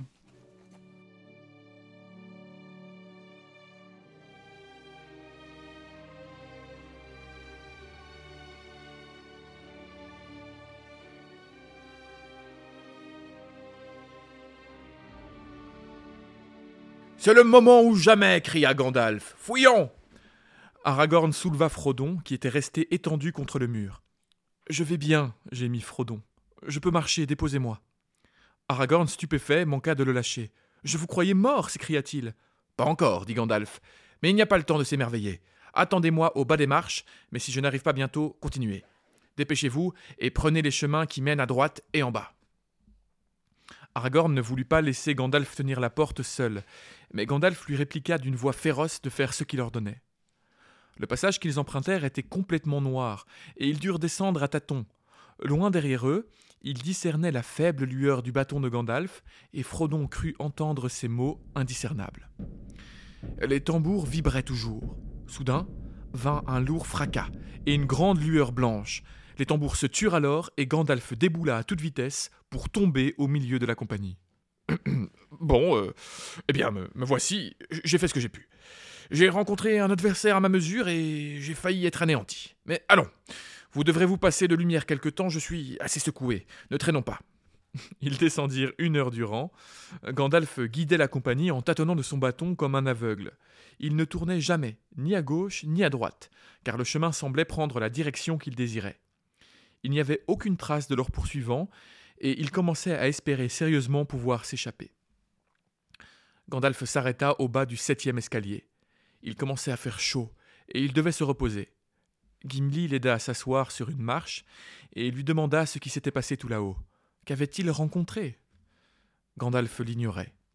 Il s'était retrouvé confronté à quelque chose qu'il n'avait encore jamais vu. Il avait seulement bloqué la porte grâce à un sort de fermeture. Cela avait demandé du temps, mais la porte pouvait toujours être ouverte par la force. Il avait entendu les orques parler derrière la porte, mais n'avait saisi qu'un seul mot Gâche c'est-à-dire feu. Puis, il avait senti quelque chose entrer dans la pièce. Les orques eux-mêmes avaient eu alors peur et s'étaient tus. C'est alors que la chose avait senti Gandalf et son sort. Je ne saurais dire ce qu'elle était, mais jamais je n'ai ressenti pareil défi, expliqua Gandalf. Le contresort était terrifiant. J'ai failli en être brisé. Pendant un instant, la porte a échappé à mon pouvoir. La tension était trop grande et la porte a volé en éclats. Un nuage noir empêchait de voir quoi que ce soit, et j'ai été projeté dans les escaliers. Tout le mur a cédé, et le plafond aussi, je crois. Je crains que Balin ne soit maintenant profondément enterré, mais au moins le passage est bloqué. Je ne me suis jamais senti autant épuisé, mais je. je commence à reprendre des forces. Il se retourna alors vers Frodon. Et vous? Je vous ai cru mort. Et je n'ai jamais été aussi heureux qu'en vous entendant parler. Mort dit Frodon? Je suis vivant et en un morceau, je suis meurtri de partout et j'ai mal, mais ça aurait pu être pire. Eh bien, dit Aragorn, tout ce que je puis dire, c'est que les hobbits sont d'une si forte trempe que j'en ai jamais vu de pareil. Si j'avais su, j'aurais parlé moins fort à l'auberge de Brie. Ce coup de lance aurait pu embrocher un sanglier. Eh bien, il ne m'a pas embroché, heureusement, dit Frodon, mais j'ai l'impression d'avoir été pris entre le marteau et l'enclume. Vous tenez de Bilbon, dit Gandalf. Vous avez plus d'un tour dans votre sac. Clin d'œil, clin d'œil. Hmm. Comme je lui ai dit il y a longtemps. Frodon se demanda s'il y avait quelque chose sous-entendu dans cette phrase. Ah, c'est, ici, c'est toujours en, suspense. De quoi? De ce que c'est? C'est qu'il l'a sauvé. Bah, Gandalf le sait. Hein. Oui, oui, c'est ça le petit clin d'œil. Mais Il ne demande pas aux autres, en tout cas, que c'est la, côte de Mithril. Mais euh, D'ailleurs, je, me demandais pourquoi le Bilbon lui dit de le garder secret et pourquoi Gandalf le garde secret aussi, contrairement au film? C'est pour éviter, parce qu'ils ont peur qu'un danger puisse venir de l'intérieur de la communauté et que quelqu'un hein. cherche à s'en prendre à Frodon. Bah la convoitise, hein. Je veux dire, c'est, ça vaut plus que tout. Ah moi je pensais même pas au poids de, au prix de la côte de Mithril, c'était plutôt au fait que si tu sais que Frodon porte cette, euh, cette protection sur lui, si tu veux t'emparer de l'anneau, bah tu lui coupes la tête alors plus dans ce ah. sens-là. Oui, il y a peut-être un peu de secret euh, dans ce cas-là, mais. Bah, je pense juste, oui. Mais on verra dans les chapitres suivants, en fait, mais on ne sait pas s'ils vont, ils, ils vont Je sais pas si les autres l'apprennent euh, qu'il a ça. Peut-être que si, je ne sais plus, en vrai, à vrai dire. Peut-être qu'il voulait l'éviter parce que bon, il l'a dit, ça vaut quand même plus que la comté euh, réunie. C'est une fortune colossale qu'il ouais, ça, ça m'a, ouais, ça m'a choqué dans le livre, ça. Enfin, parce que dans le film, il n'y a pas du tout cette notion vraiment de la richesse, je crois pas. Ah, ils le disent dans la version longue. Ouais, il dit euh, que, que, Bilbon ignorait que sa côte de Mithril valait euh, plus que la comté réunie. Et, je me suis dit, ah oui, euh, c'est Gimli qui le dit. On s'imagine pas ça dans le film. Oui, qui lui, qui lui dit aussi, It's a kingly gift. c'est un cadeau de roi, mais ouais, ouais. Ouais, ben, en fait, on, on oublie souvent que un peu à, premier par je, je, spoil un peu la fin du podcast mais, mais je t'imite Jérémy mais c'est encore peut-être un, un, point commun qu'on pourrait trouver entre un certain Harry et un certain Frodon dans leur fortune euh, cachée. Disons euh, ah oui c'est héros qui... il a la thune Harry sans déconner mais ça d'ailleurs parce que je pense que ça expliqué dans les, les romans mais moi j'ai oublié cette information si jamais je l'ai un jour su.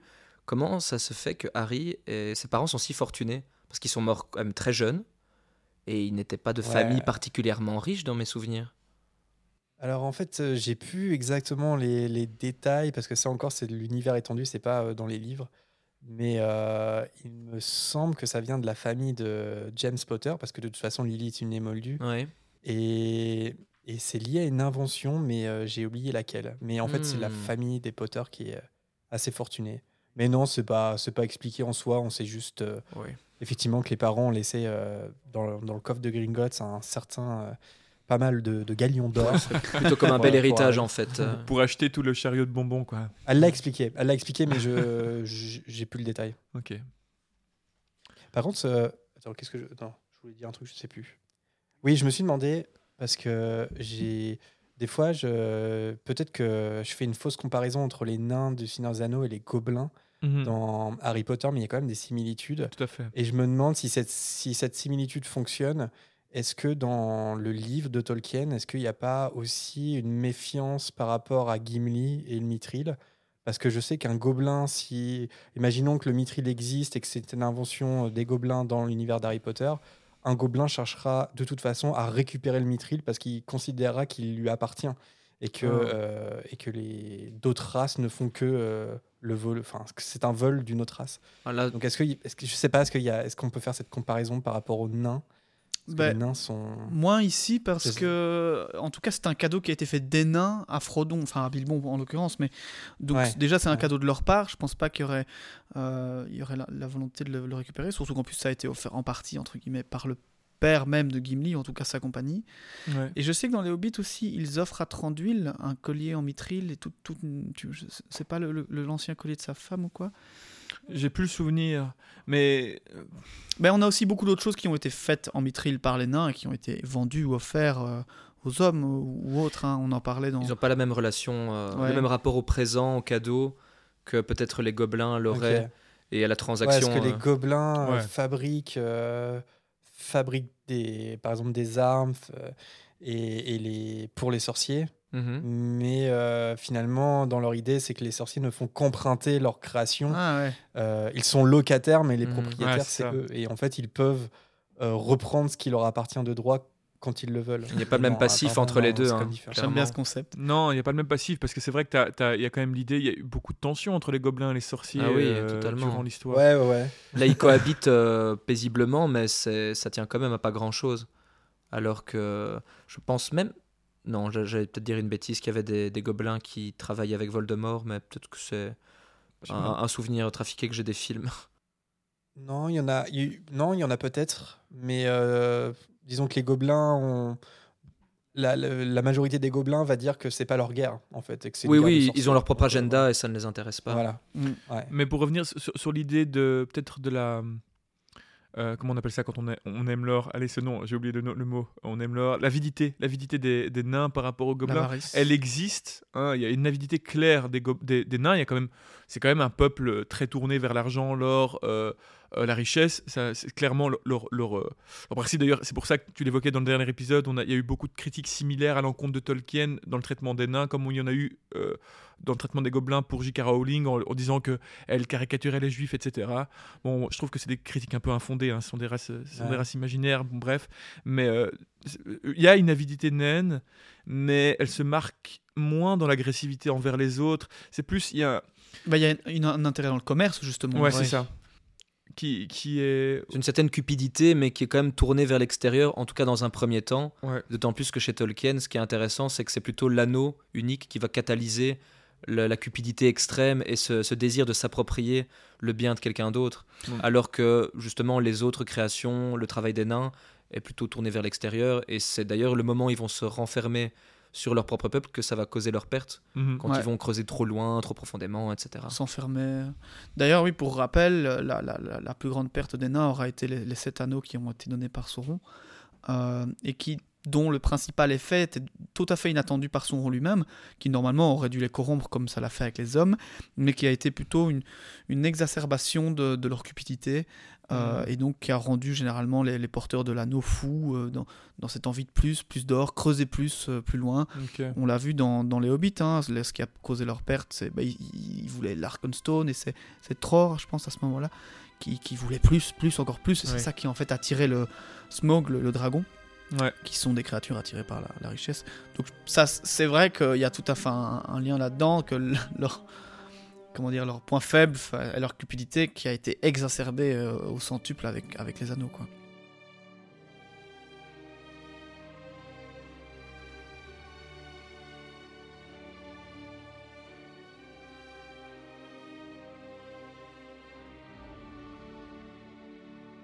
Ils repartirent, mais vite Gimli aperçut une lumière rouge devant eux. Gâche, murmura Gandalf, je me demande si c'est ce qu'il voulait dire, que les niveaux inférieurs étaient en feu? Ah, de toute façon, nous ne pouvons que continuer. La lumière était maintenant visible de tous et il faisait chaud. Le chemin descendait en pente rapide jusqu'à une petite voûte où Gandalf s'arrêta, leur fit signe d'attendre et revint. Il y a là quelques nouvelles diableries fomentées en guise de bienvenue. Mais ils savaient maintenant où ils étaient, dans la seconde salle de la vieille Moria, et la porte de sortie n'était plus très loin. De larges escaliers et un pont, et ils verraient enfin la couleur du ciel. Ils observèrent la grande salle dans laquelle ils étaient. Elle était soutenue par de grands piliers en forme d'arbre dont les branches nervent le plafond. Mais sur l'un des murs de la salle venait d'apparaître une grande fissure par laquelle passait la lumière rouge et maintenant des flammes. Si nous étions arrivés par la grande route descendante des salles supérieures, nous aurions été pris au piège ici, dit Gandalf. Espérons que le feu reste maintenant derrière nous et continuons. Des tambours et des corps se faisaient entendre dans toute la salle et le sol tremblait. Allons-y pour la dernière course, s'écria Gandalf. Si le soleil brille à l'extérieur, nous avons encore une chance de nous échapper. Suivez-moi Ils couraient dans cette salle plus grande qu'il n'y paraissait. Le bruit des pas de leurs poursuivants résonnant à leurs oreilles. Il y eut un grand cri, puis des flèches. Regardez devant vous cria Gandalf. Le pont est tout près. Il est dangereux et étroit. Frodon vit alors un grand trou, traversable par un fin pont, sans barrière, technique de défense des nains, ne laissant passer les ennemis qu'en file indienne. Une flèche frappa Frodon et ricocha, alors qu'une autre se planta dans le chapeau de Gandalf pour y rester. Derrière eux, des centaines de silhouettes d'orques étaient plantées là, accompagnées du son des tambours. Légolas banda son arc mais abandonna de rechef, car les rangs des orques étaient percés. Ils battaient en retraite. Quelque chose montait derrière eux. Alors la chose en question euh, qui fait fuir les orques a la forme d'une grande ombre. La figure saute par-dessus la crevasse, puis lorsque les flammes viennent l'encercler et embraser sa crinière, l'identité du monstre se révèle à eux. Comme le fait remarquer Légolas en premier, il s'agit d'un palrog. Tandis que le monstre fond sur eux et que Boromir fait sonner son corps, Gandalf prend à nouveau les commandes et il demande à tous de fuir. Mais la troupe est figée car personne ne souhaite laisser le magicien seul face à l'ennemi qui atteint bientôt le pont étroit. Son bâton dans la main gauche, Glamdring dans la droite, Gandalf fait face au balrog enflammé qui fait claquer son fouet. Avec autorité, le magicien dit à la créature qu'elle ne peut pas passer, qu'il est un serviteur du feu secret et que le feu sombre ne lui sera d'aucune utilité. Ou autrement dit, euh, comme dans le film, vous ne passerez pas Flamme doudoune D'ailleurs, ma, ma mémoire me faisait, euh, me faisait défaut et, et, je crois que quand j'étais plus jeune, je me suis toujours demandé ce que ça voulait dire flamme doudoune. Et là, j'ai jeté un œil pour, euh, pour, pour savoir, parce que voilà, c'est le but aussi de se renseigner sur, sur le Seigneur Anneaux, de refaire des relectures. Et bah, je pense que vous le savez parce que vous êtes des experts, mais en fait, j'ai réalisé que Oudoun, c'était le, le nom de la, vallée, de la vallée qui est située au nord-ouest du Mordor et qui est en fait le principal passage vers, euh, euh, le Mordor. Alors en, langage, en langage elfique, ça signifie enfer. Donc en fait, euh, Gandalf nomme le Balrog littéralement le, la flamme de l'enfer. Je sais pas si. Alors moi je sais pas. J'ai une autre petite explication moi, mais qui est liée à ça. je crois que Udun était le nom de la forteresse de Morgoth par le passé, où il aurait potentiellement euh, créé euh, ces, balrogs, euh, mais qu'en effet, il y a l'entrée de, de, la Moria qui s'appelle Udun, mais qui pour moi ce serait une reprise de cette forteresse. Les, deux sont possibles, oui, c'est les deux informations existent. Donc, parce que étant donné que les, les Balrogs ont un lien plus avec Morgoth qu'avec Sauron, vu qu'ils ont été créés par Morgoth et que Sauron n'est jamais qu'un un collègue de, même euh, ils sont en tout cas au même level quoi donc moi je pense voilà ce que j'avais lu que ça avait plus rapport mais que du coup Sauron a repris aussi le nom de cette forteresse pour euh, pour appeler mm. Euh, donc voilà bah, en tout cas ça c'est moi c'est ce que j'avais lu récemment donc ce qu'on voit dans la série en fait la série Rings of Power dont on parle pas beaucoup oh mon dieu en fait le moment où le, le volcan entre en éruption et subtilement on nous fait comprendre par un petit écriteau très discret que nous sommes maintenant au Mordor. En fait, ce qu'on voit là, c'est la vallée de Loudoun qui vient d'être créée avec euh, ce, volcan qui entre en éruption. C'est bien la première fois qu'on en parle sans second degré de cette série. oh, il y en a toujours un petit peu. Je l'ai pas vu, je peux pas en parler. c'est très bien. Je sais que ça fait débat euh, dans la communauté. Regarde, tu rates pas grand chose. Qu'est-ce que ça reste comme ça Ce qui est trop drôle, c'est qu'au départ de ce podcast, on s'est dit on ne va pas parler de la série, on ne va pas donner d'avis là-dessus. Et bien en fait, on peut pas s'en empêcher. Mais l'actualité vous rattrape. Bon, on a, oui, on a.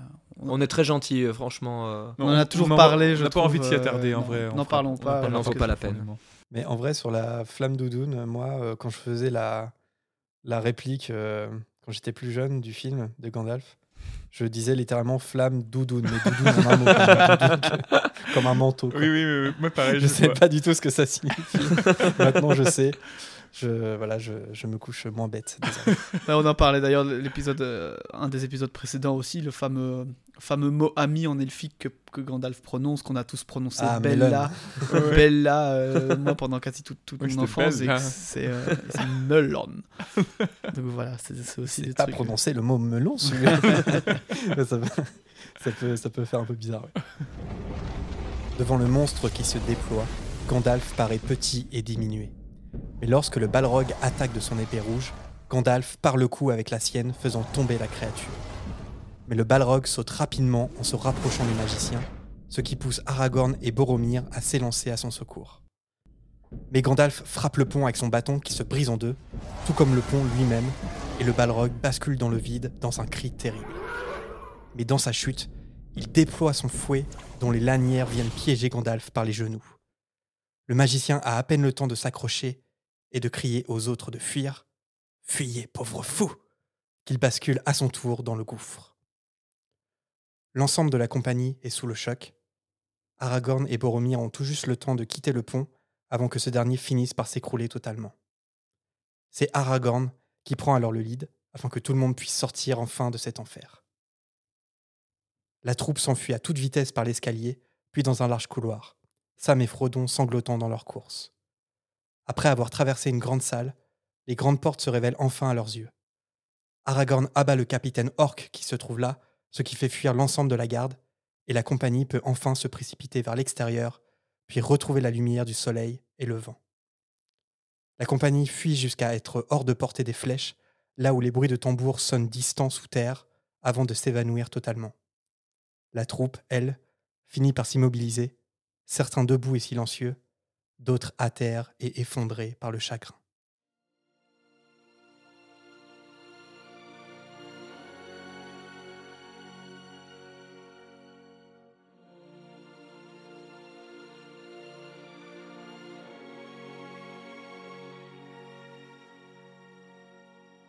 Ça y est, on l'a passé. J'ai même un peu d'émotion. moi, aussi. ce moment est toujours. Euh, mais merci Jérémy, euh, tu l'as. Tu l'as, très bien bah, fait. Désolé, en fait, c'est vrai que je, je, je, paraphrase le texte au présent parce que. au final, ça donne très très bien, justement. Moi, je trouve que ça donne très bien ce que tu as fait. On est encore plus avec toi pour ce passage euh, culte. Et euh, ouais, on était, nous en tant que premier invité, on était assez euh, friands de te le, voilà, te l'offrir, ce passage. Que... ouais, c'est un cadeau, hein, c'est un cadeau ce passage, ouais, merci. Mais waouh, quel passage, j'ai vraiment eu de l'émotion. Mais pour le coup, c'était assez, je trouve, enfin, on a pu tous les trois profiter et t'écouter vraiment. Euh, donc c'était assez, euh, c'était fort ce moment. ouais, c'est un, c'est un moment, euh, c'est vrai, iconique du, du, premier, du premier livre et du premier film. Ça, c'est ça c'est clair. Enfin, là, j'ai revu le film récemment. Je... Pourtant, j'avais toutes les images encore en tête. Euh, et surtout que ce passage, Jackson, on a fait quelque chose d'encore plus développé, je trouve, dans, mm. dans le film, parce qu'il y a tout ce suspense avec les escaliers qui s'écroulent. Mm-hmm. moi qui ai le vertige, cette scène, c'est une horreur pour moi à voir. et à part ça, à part ces euh, escaliers, je trouve ça très fidèle très très fidèle. Ouais, par le, contre, le, oui. le passage en tout cas euh, du combat et de la sortie. Bah, le fouillé pauvre fou qui est vraiment une phrase du livre. Ah ouais, ouais, mais ça, j'ai été étonné de vraiment de retrouver exactement euh, les dialogues euh, du, du, film. Je m'en souvenais plus du tout. Et il y a aussi quelque chose qui m'a marqué à la relecture. C'est quelque chose que je trouve qui marche très bien dans, dans le livre. C'est ce qu'on a, ce qu'on a dit euh, sur Gandalf qui, qui lit en fait le, le, récit des, des nains. Et il leur arrive d'un seul coup la même chose en fait. Les tambours du, du, récit arrivent pour de vrai. Et dans le film, ça fonctionne évidemment, mais dans le livre, je trouve que ça fonctionne encore mieux parce que ça donne vraiment une sensation de danger parce que un, comment dire, une, une aventure, une mésaventure malheureuse qui, qui est raconté par l'écriture devient réel dans l'écriture même du livre et quelque chose de méta qui se passe et qui, fait, qui est assez terrifiant, je trouve. Ouais, tout à fait. voilà, ce chapitre euh, était très cool. Merci à vous. merci à toi. Un grand merci. Et puis, euh, non, c'est une scène, c'est un passage tellement important parce que c'est un passage important. Euh, bah déjà, du premier livre, c'est la chute de Gandalf. C'est un passage ultra important dans l'histoire globale euh, du Seigneur des Anneaux parce que ça va provoquer euh, ce qu'on sait, euh, la renaissance, la réincarnation si on veut de Gandalf par la suite, qui va être extrêmement importante. C'est la première, la première pierre qui s'écroule de la communauté aussi. Sans la chute de Gandalf, il n'y a, a, pas de Boromir après, il n'y a pas la, la, dissolution de la communauté non plus. Mais mais ça va permettre finalement la victoire finale grâce à un Gandalf euh, enfin, illuminé. Aucun des actes de Gandalf ne se sera avéré inutile. Jamais. Mais de toute façon, aucun. aucun. On, a, Rien n'est inutile. De toute façon, dans cette œuvre, elle est transcendée par cette, cette idée de que tout, tout amène à la victoire des, des, euh, des héros. Mais à se demander, en tout cas moi c'est une question qui naissait chez moi, c'est est-ce que Gandalf, dans euh, sa clairvoyance, dans sa sagesse et aussi dans ses discussions avec Elrond, est-ce que d'une certaine manière, ça c'est un truc que je m'imaginais. Est-ce qu'il n'avait pas peur d'aller dans la Moria parce qu'il savait qu'il allait y tomber et que c'était un peu, tu vois, son enveloppe d'homme, entre guillemets, d'homme, qui avait quand même peur. Il, savait qu'il devait y aller. Écoute, et qu'il avait, il y avait en fait cette part d'humanité qu'il a en lui qui avait peur et qui ne voulait pas. Mais euh, toute la magie et son côté Istari, lui, il savait de toute façon qu'il devait le faire et qu'il allait devoir affronter cette partie de son histoire et de son destin. Bah, connaissant. Ce qui serait très beau aussi au final. Sachant vraiment les, les les, liens avec euh, l'histoire biblique euh, qui peuvent s'en dégager, ça m'étonnerait pas. On, retrouve un peu le, enfin, le moment de la peur du Christ euh, avant d'aller sur la croix, quand il mhm. va au Mont des Oliviers, où, finalement il sait que son destin est d'aller mourir, mais il n'a pas envie. Et, et, parce, que, parce que fatalement ça va faire mal. Bah Effectivement, son, enveloppe humaine ressent la peur, mhm. alors que c'est un dieu, hein, mais bon, il ressent la peur. Eh bien voilà, euh, nous voilà arrivés donc à la fin de, ce chapitre. Avant de conclure, euh, puisque nous sommes dans un épisode particulièrement spécial, euh, on va et particulièrement long aussi, je pense, cette fois-ci. Peut-être, mais finalement, comme c'était un court chapitre, ça nous permet voilà, de tergiverser sur d'autres choses. Et puis c'était l'occasion, puisqu'on a notre cher invité, de parler voilà, de, sujets différents de ce qu'on peut aborder d'habitude, et notamment, fatalement, le lien entre l'œuvre de J.K. Rowling et de Tolkien, qui ne sont pas si éloignés finalement, puisque beaucoup de choses les réunissent. Déjà, euh, l'origine de leur euh, auteur, autrice, ils sont tous les deux anglais, hein, donc imprégnés d'une culture probablement euh, anglo-saxonne. Anglo on peut se douter que bah, J.K. Rowling, elle a fait des études de littérature ou de, de lettres? Ouais, elle a fait des études de lettres, ah bah elle a fait des études de, de, français aussi. C'est pour ça qu'elle parle ah, c'est peut-être. En français, elle a, enseigné le français à l'étranger, notamment au Portugal. Est-ce que ce serait pour ça également que la traduction des noms euh, dans la version française sont si euh, justes et pertinents? Mm. Ouais, bah, disons qu'il y, a, pas mal de.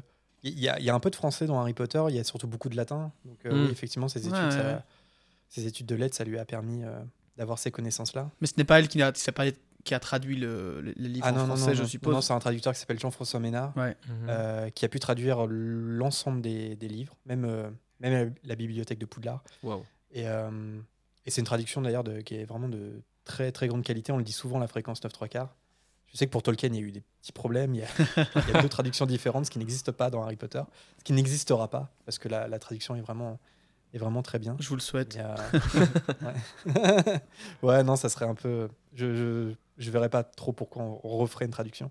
Elle, elle, elle n'est pas parfaite, elle a ses défauts. Des fois, on les cite euh, à la fréquence, mais. Euh. Et tu, tu verrais quoi un peu comme, comme, comme défaut, justement, euh, pour qu'on puisse un peu voir si on peut comparer ah, Vraiment, c'est vraiment des, des, points de détail. par exemple, ça. récemment, on, on, est au début de la coupe de feu. Il y a une petite erreur factuelle sur Nagini, par exemple, le serpent de, de, Voldemort, puisque dans le texte euh, original en anglais, euh, il s'agit bien d'une femelle. Elle utilise le pronom she. Et je pense que Ménard s'est fait un peu avoir par le fait que c'est un serpent, et mm. du coup, euh, il a utilisé le pronom il. Donc il fait de Nagini un, serpent masculin, mm-hmm. mm. alors que c'est très clair que c'est une femelle. Et, et ça, ça a marqué particulièrement les gens qui ont découvert les animaux fantastiques par la suite, parce ah bah qu'on a découvert dans cette saga que en fait, c'était une sorcière, et que c'était une malédictus, c'est-à-dire une sorcière qui a une malédiction et qui en fait était vouée à devenir un serpent euh, tout à, fait. à, l'infini. Enfin, voilà, quand sa forme de serpent allait prendre le dessus et qu'elle pourrait plus se transformer en, en humaine. Et euh, bah, quand on se fie au, au texte français, c'est un peu bizarre parce que pour certains lecteurs français, euh, bah, Nagini elle a toujours été un, un mâle. Donc, voilà, mais vraiment, on est sur ce genre de petits points de détail. Et la, deuxième chose que je te, je te demanderais par rapport à ça, c'est par rapport aux noms propres, en fait. Parce que je suppose que tous les noms propres ne sont pas identiques. Bah, par exemple, il y a Poudlard et Hogwarts, etc. Qu'est-ce que tu penses? Enfin, Est-ce qu'ils sont de qualité chez vous? Bah, je ne sais pas ce que vous pensez de, de Tolkien, ça, ça, me, ça, me, passionnerait d'avoir votre avis sur Tolkien. Sur Harry Potter, moi, je pense qu'elle est vraiment de qualité parce que Jean-François Ménard, le traducteur, a vraiment traduit ce qui était nécessaire à traduire, c'est-à-dire qu'il a considéré que si c'était trop dur à prononcer, il fallait traduire. Mais, euh, mais il l'a fait intelligemment. Et je pense que par exemple, l'exemple de Hogwarts est vraiment un, super exemple parce que c'est il a, une, traduction littérale de, de Pou et de l'art. Et en, même, et en même temps, il aurait pu le traduire un petit peu différemment. Mais le fait qu'il le mette dans ce sens-là, qu'il en fasse un mot qui fasse Pou de l'art, il, il, a toujours été très fier de cette traduction parce que les, les lecteurs français ne se rendaient pas compte que c'était une traduction. C'est bien qu'avant les films, euh, les gens, certains lecteurs euh, francophones prononçaient Poudlard avec ah le D à la fin, à l'anglaise, parce qu'ils pensaient que c'était comme ça qu'on le disait en anglais, alors pas du tout. Mais non, mais globalement, c'est vrai que je, je, trouve que la traduction est vraiment de qualité. Parce que parce qu'il a laissé euh, la version originale à des moments où je trouve qu'il fallait la laisser parce qu'il n'y avait pas besoin de traduire. L'exemple de Tom Genusor en, en, est un bon, par exemple, parce qu'il a donné du fil à retordre à pas mal de, de traducteur, puisque c'est un anagramme, son nom, puisque Tom, euh, Tom euh, Marvolo, ça, doit faire I am Voldemort. Enfin, oui, I am Voldemort. Et donc, du coup, bah, comme le nom est une anagramme, euh, comment traduire ah I am, je suis, pour ensuite faire un. Ouais, et ensuite faire un nouveau puis il y a le jeu du sort, ça marche bien en français. Le jeu du sort et le riddle qui veut dire, qui veut dire énigme, donc c'est parfait en fait à, ce niveau-là. C'est génial. Mais bah, tu parlais de, de JK qui avait, qui avait fait des, des études de, français, mais elle appelle quand même, même en anglais, son méchant principal Voldemort. Mm ah ouais, ouais c'est français pour le coup. C'est complètement français. C'est pas un hasard. on dépasse le latin, là on peut dire que c'est français. D'ailleurs, elle a toujours dit que ça, devrait, ça, ça, doit se dire euh, Voldemort. Voldemort et sans le T, mais bon, euh, c'est trop compliqué pour les anglophones. Finalement, même dans le film, euh, en, version originale, ils, disent Voldemort. On a été gâtés hein, sur les traductions françaises d'Harry Potter. Ouais, carrément. Elle donne vraiment très très bien. Bah, moi j'adore Serre d'Aigle. Euh, enfin, en fait, tous les noms de maisons, je les trouve géniaux. Pouf Souffle, c'est aussi un, magnifique exemple parce que mhm. y a, même, même dans le, le, ton du mot, Hufflepuff ou Pouf Souffle, il y a vraiment. On, on, retrouve la même énergie en fait. Et c'est génial. La, la prononciation a, une importance. Euh. Bah oui, parce que moi je demandais ça parce qu'on en parle souvent. Déjà, nous, on a, on a le problème d'avoir de, de, de, traduction, ce qui, voilà, ce qui pourrait ne pas être un problème. Nous, comme on le travaille, on n'a pas tous les livres. Enfin, on a, on a commencé sans avoir vraiment les. Enfin voilà, c'était pas évident. Donc c'est déjà, déjà assez compliqué. Et en plus de ça, bah, les noms propres ont changé en fonction des, traductions. Euh, déjà, moi, je, je, suis un peu du, du style à dire qu'il y a des noms propres qui, qui ne devaient pas nécessairement être traduits de base. Donc voilà, nous en, le travaillant, c'est déjà quelque chose à faire, c'est qu'il faut qu'on choisisse parfois ou qu'on se dise voilà, on s'en tient à une, une, traduction, mais comme euh, euh, voilà, on utilise un peu les livres qu'on a à notre disposition. Et c'est vrai que parfois je trouve ça un peu dommage. C'est vrai que par exemple Foncombe, on s'est habitué, mais moi je, préfère tellement Rivendell. Euh, Rivendell marche très bien. Il y a beaucoup de noms originaux qui peuvent être utilisés en lisant le livre en français. C'est vrai que Rivendell n'avait pas besoin d'être traduit. et, je, me pose toujours aussi une question, par exemple, qu'on pourrait. Aujourd'hui, quand je fais les, les résumés pour, pour le pour le je le fais d'office, je rajoute un N à tout ce qui est Frodon et Bilbon. Euh, parce que dans la traduction, notamment, c'est sans, c'est juste Bilbo et Frodo. Mais comme en anglais, ça. Comme en anglais, ce qui est du coup une bonne chose, mais j'ai pris l'habitude en français de le faire parce que voilà, on, s'est mis d'accord là-dessus et tout. Mais pourquoi aussi traduire aussi ça pour rajouter un N, pour franciser? Ça francise, hein, clairement, ça fait Frodon, Bilbon. Euh, mais voilà, moi je trouve que bon, bah, c'est. Alors évidemment, peut-être qu'il y avait moins ce problème-là à l'époque, mais aujourd'hui, comme il y a beaucoup plus Internet, euh, les communautés en fait sont plus facilement se rejoignent plus facilement et on se rejoint beaucoup plus autour de l'anglais qui est en l'occurrence la langue originale. Et je trouve que du coup on a des, des noms propres et des façons de communiquer enfin qui sont différentes. Je trouve ça voilà. Mais bon c'est peut-être pas un problème qu'il y avait euh, à l'époque mais euh, Ouais, moi, j'aime. Du coup, pour, pour bien comprendre la traduction de, de Tolkien, euh, la traduction sur laquelle on se base tous, j'ai l'impression c'est celle de Ledoux. C'est la première à avoir été faite, si je me trompe pas. C'est celle qui fait le plus consensus de manière générale chez les fans, mais il y a de plus en plus de voix qui s'élèvent pour les nouvelles traductions Pourquoi aussi. En fait, en fait Ledoux, le, Doux, la, première, celle que tu as utilisée aujourd'hui, et celle que nous personnellement on préfère aussi. C'est simple. Pourquoi elle est préférée? C'est parce que c'est la VF des films, tout simplement. Et, euh, donc c'est celle, celle-là avec laquelle on a, on a grandi. Mais euh, la nouvelle traduction. Euh, de Daniel Lozon. De Daniel Lozon a quand même visiblement beaucoup d'avantages. Moi, je n'arrive pas à beaucoup accrocher au niveau des noms propres. Je trouve que par exemple, il a traduit, c'est un exemple que je prends souvent, mais il a. Enfin, c'est pas un nom propre, mais Aragorn est appelé euh, euh, le rôdeur dans la première traduction, et il a changé ça en, arpenteur. Alors, je suis désolé, ah je suis désolé mais arpenteur, pour moi, c'est beaucoup moins évocateur qu'un rôdeur. Je, je, trouve ça. alors, j'ai l'impression qu'il a changé certains mots pour changer certains mots, pour avoir euh, une nouvelle traduction que je trouve pas euh, forcément pertinente. Quoi. Alors qu'à la base, cette nouvelle traduction, elle a, elle a été demandée par un souci de rendre le texte plus accessible, c'est ça que je crois bien. Ouais. ça que vous disiez de base? C'est possible. Moi, j'avoue avoir lu, enfin j'avoue, j'ai lu le 1 et le 3 en tout cas avec Daniel Lozon. La nouvelle traduction du coup. Ouais, et le doux pour le 2. Je l'ai pas si tant senti que ça, mais peut-être que j'étais dans un rythme, j'étais lancé. C'est dans les tournures de phrases surtout que ça a beaucoup changé, et je crois que du coup, effectivement, comme tu dis, je, je suis pas sûr, je n'ai pas l'info certaine, mais je crois que c'est ça, parce que c'est vraiment les tournures de phrases qui ont changé. Je pense que c'est pour une histoire de d'être beaucoup d'être plus fidèle à la, au rythme narratif de Tolkien en anglais de base. Mmh. Je crois que c'est pour ça qu'ils ont fait ça. C'est pas pour une histoire de nom propre. Après, il s'est amusé.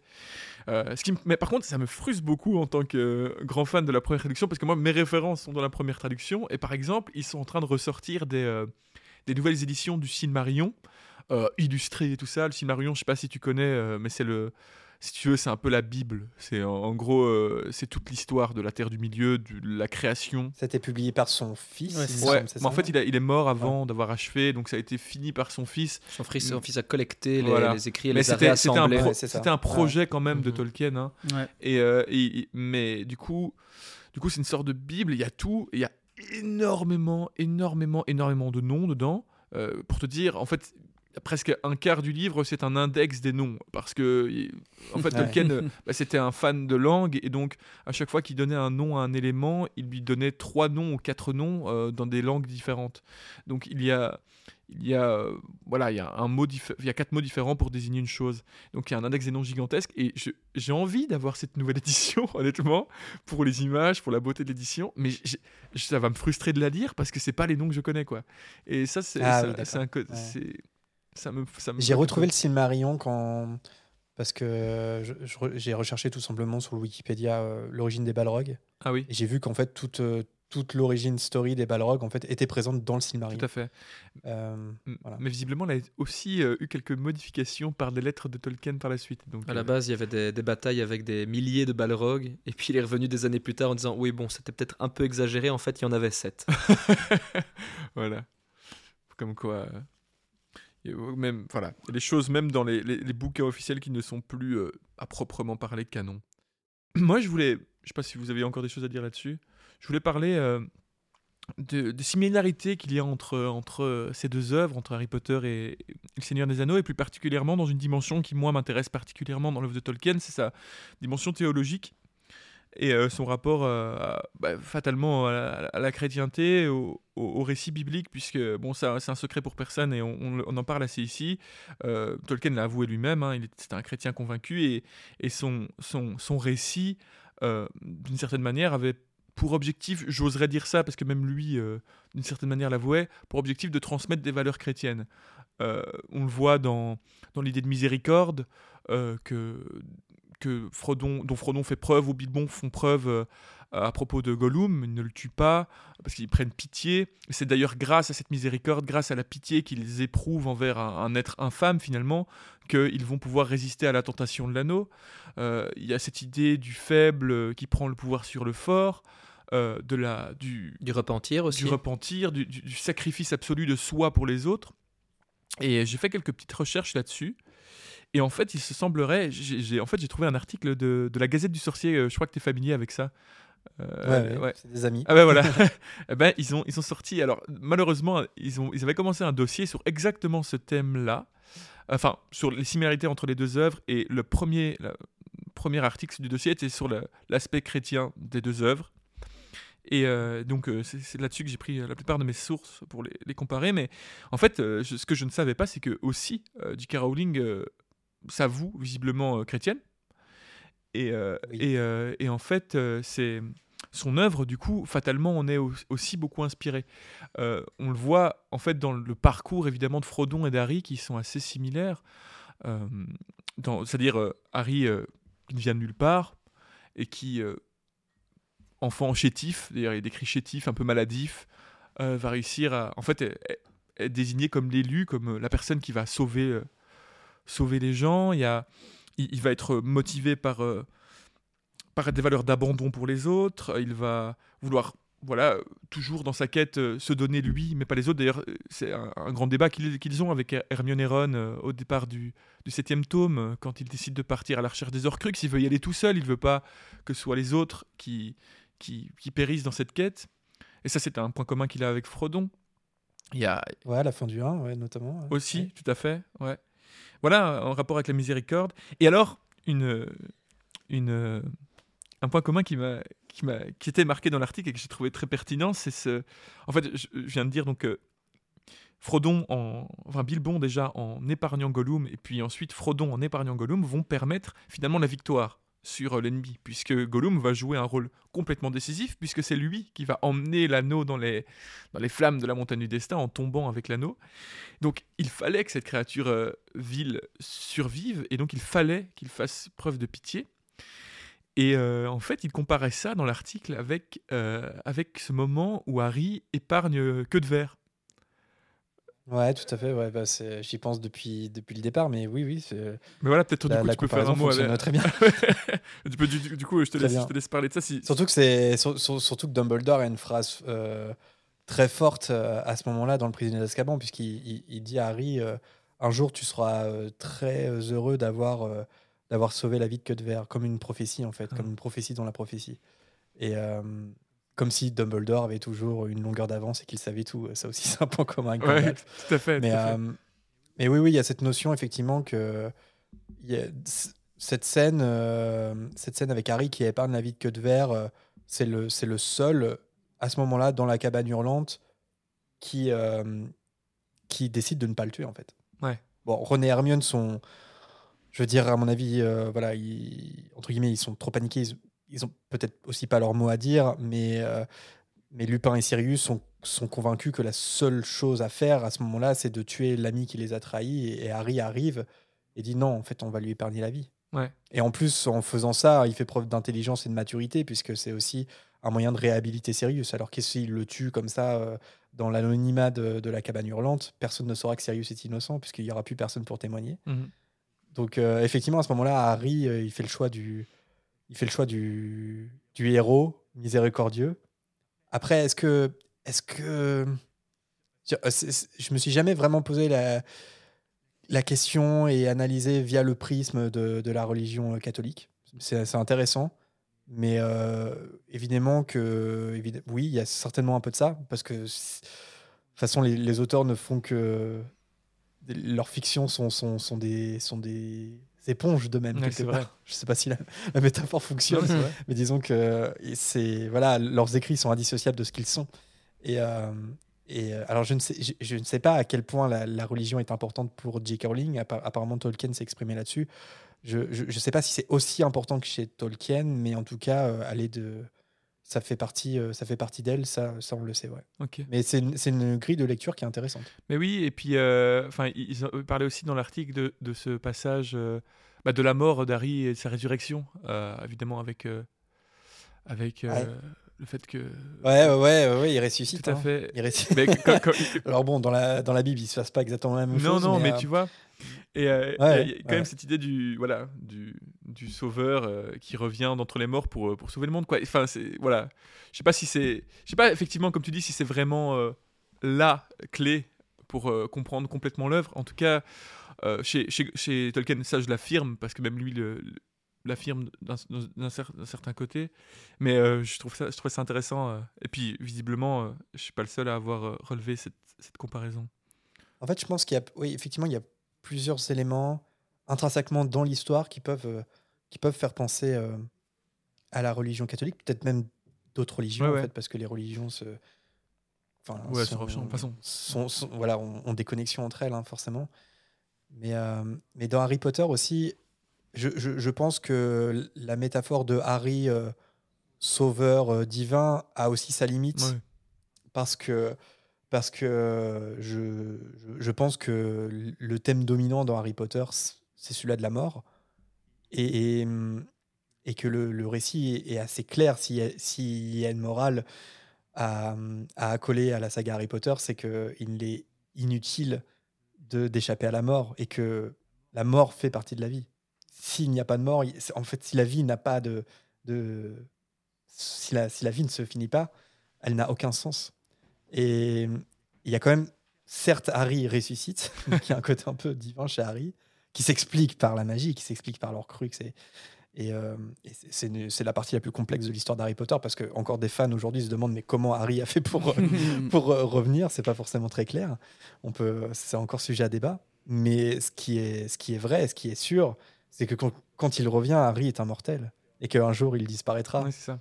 Et, euh, et c'est pour ça notamment qu'il euh, qu'à la toute fin, euh, les reliques de la mort, en fait, il, refuse les reliques de la mort parce que parce que être maître de la mort, c'est une c'est une vanité qui qui n'est en fait qu'une illusion.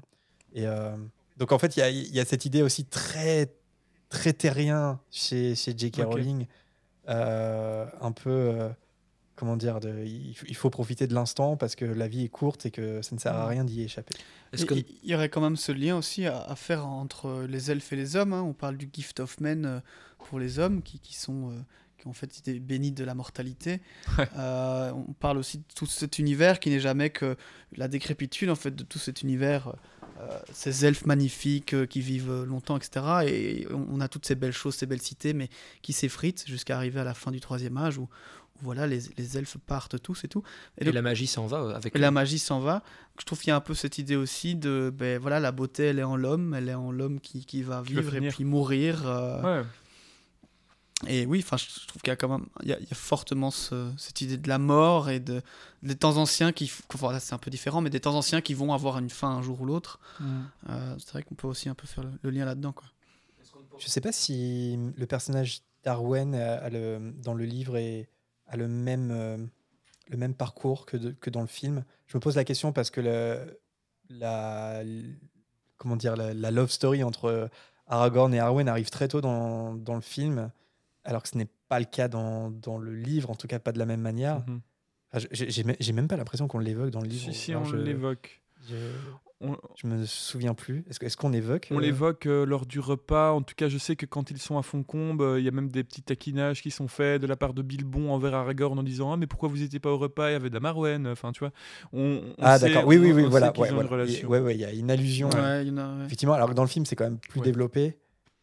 Et notamment, c'est Arwen hein, qui, qui est l'elfe qui, qui, qui, vient, qui vient sauver Frodon, par exemple. C'est pas le cas dans le livre. Et, j'ai l'impression, ouais, pour le coup, je dirais que Arwen est, serait un personnage très, euh, euh, très euh, J.K. Rowlingien. Ah ouais? Parce que parce qu'elle elle, elle, euh, elle, refuse l'immortalité ah. pour, pour l'amour. clairement. Et, et c'est vraiment l'inverse. Si la mort est un thème central, l'amour l'est aussi. Et, et, quelque part, ouais, il y a quelque chose de, de très, de très Potterhead dans, dans, dans ce personnage d'Arwen, de refuser l'immortalité pour s'ouvrir à l'amour. C'est quelque chose que pourrait très bien écrire J.K. Rowling. c'est vrai. Mais par rapport à cette, euh, ce qu'elle écrit, J.K. Rowling, justement, sur la mort, qui serait un peu la, thématique centrale de toute cette saga, est-ce qu'on pourrait pas dire qu'elle s'est un peu plantée en ne laissant pas Harry mort à la fin des Reliques de la Mort, justement?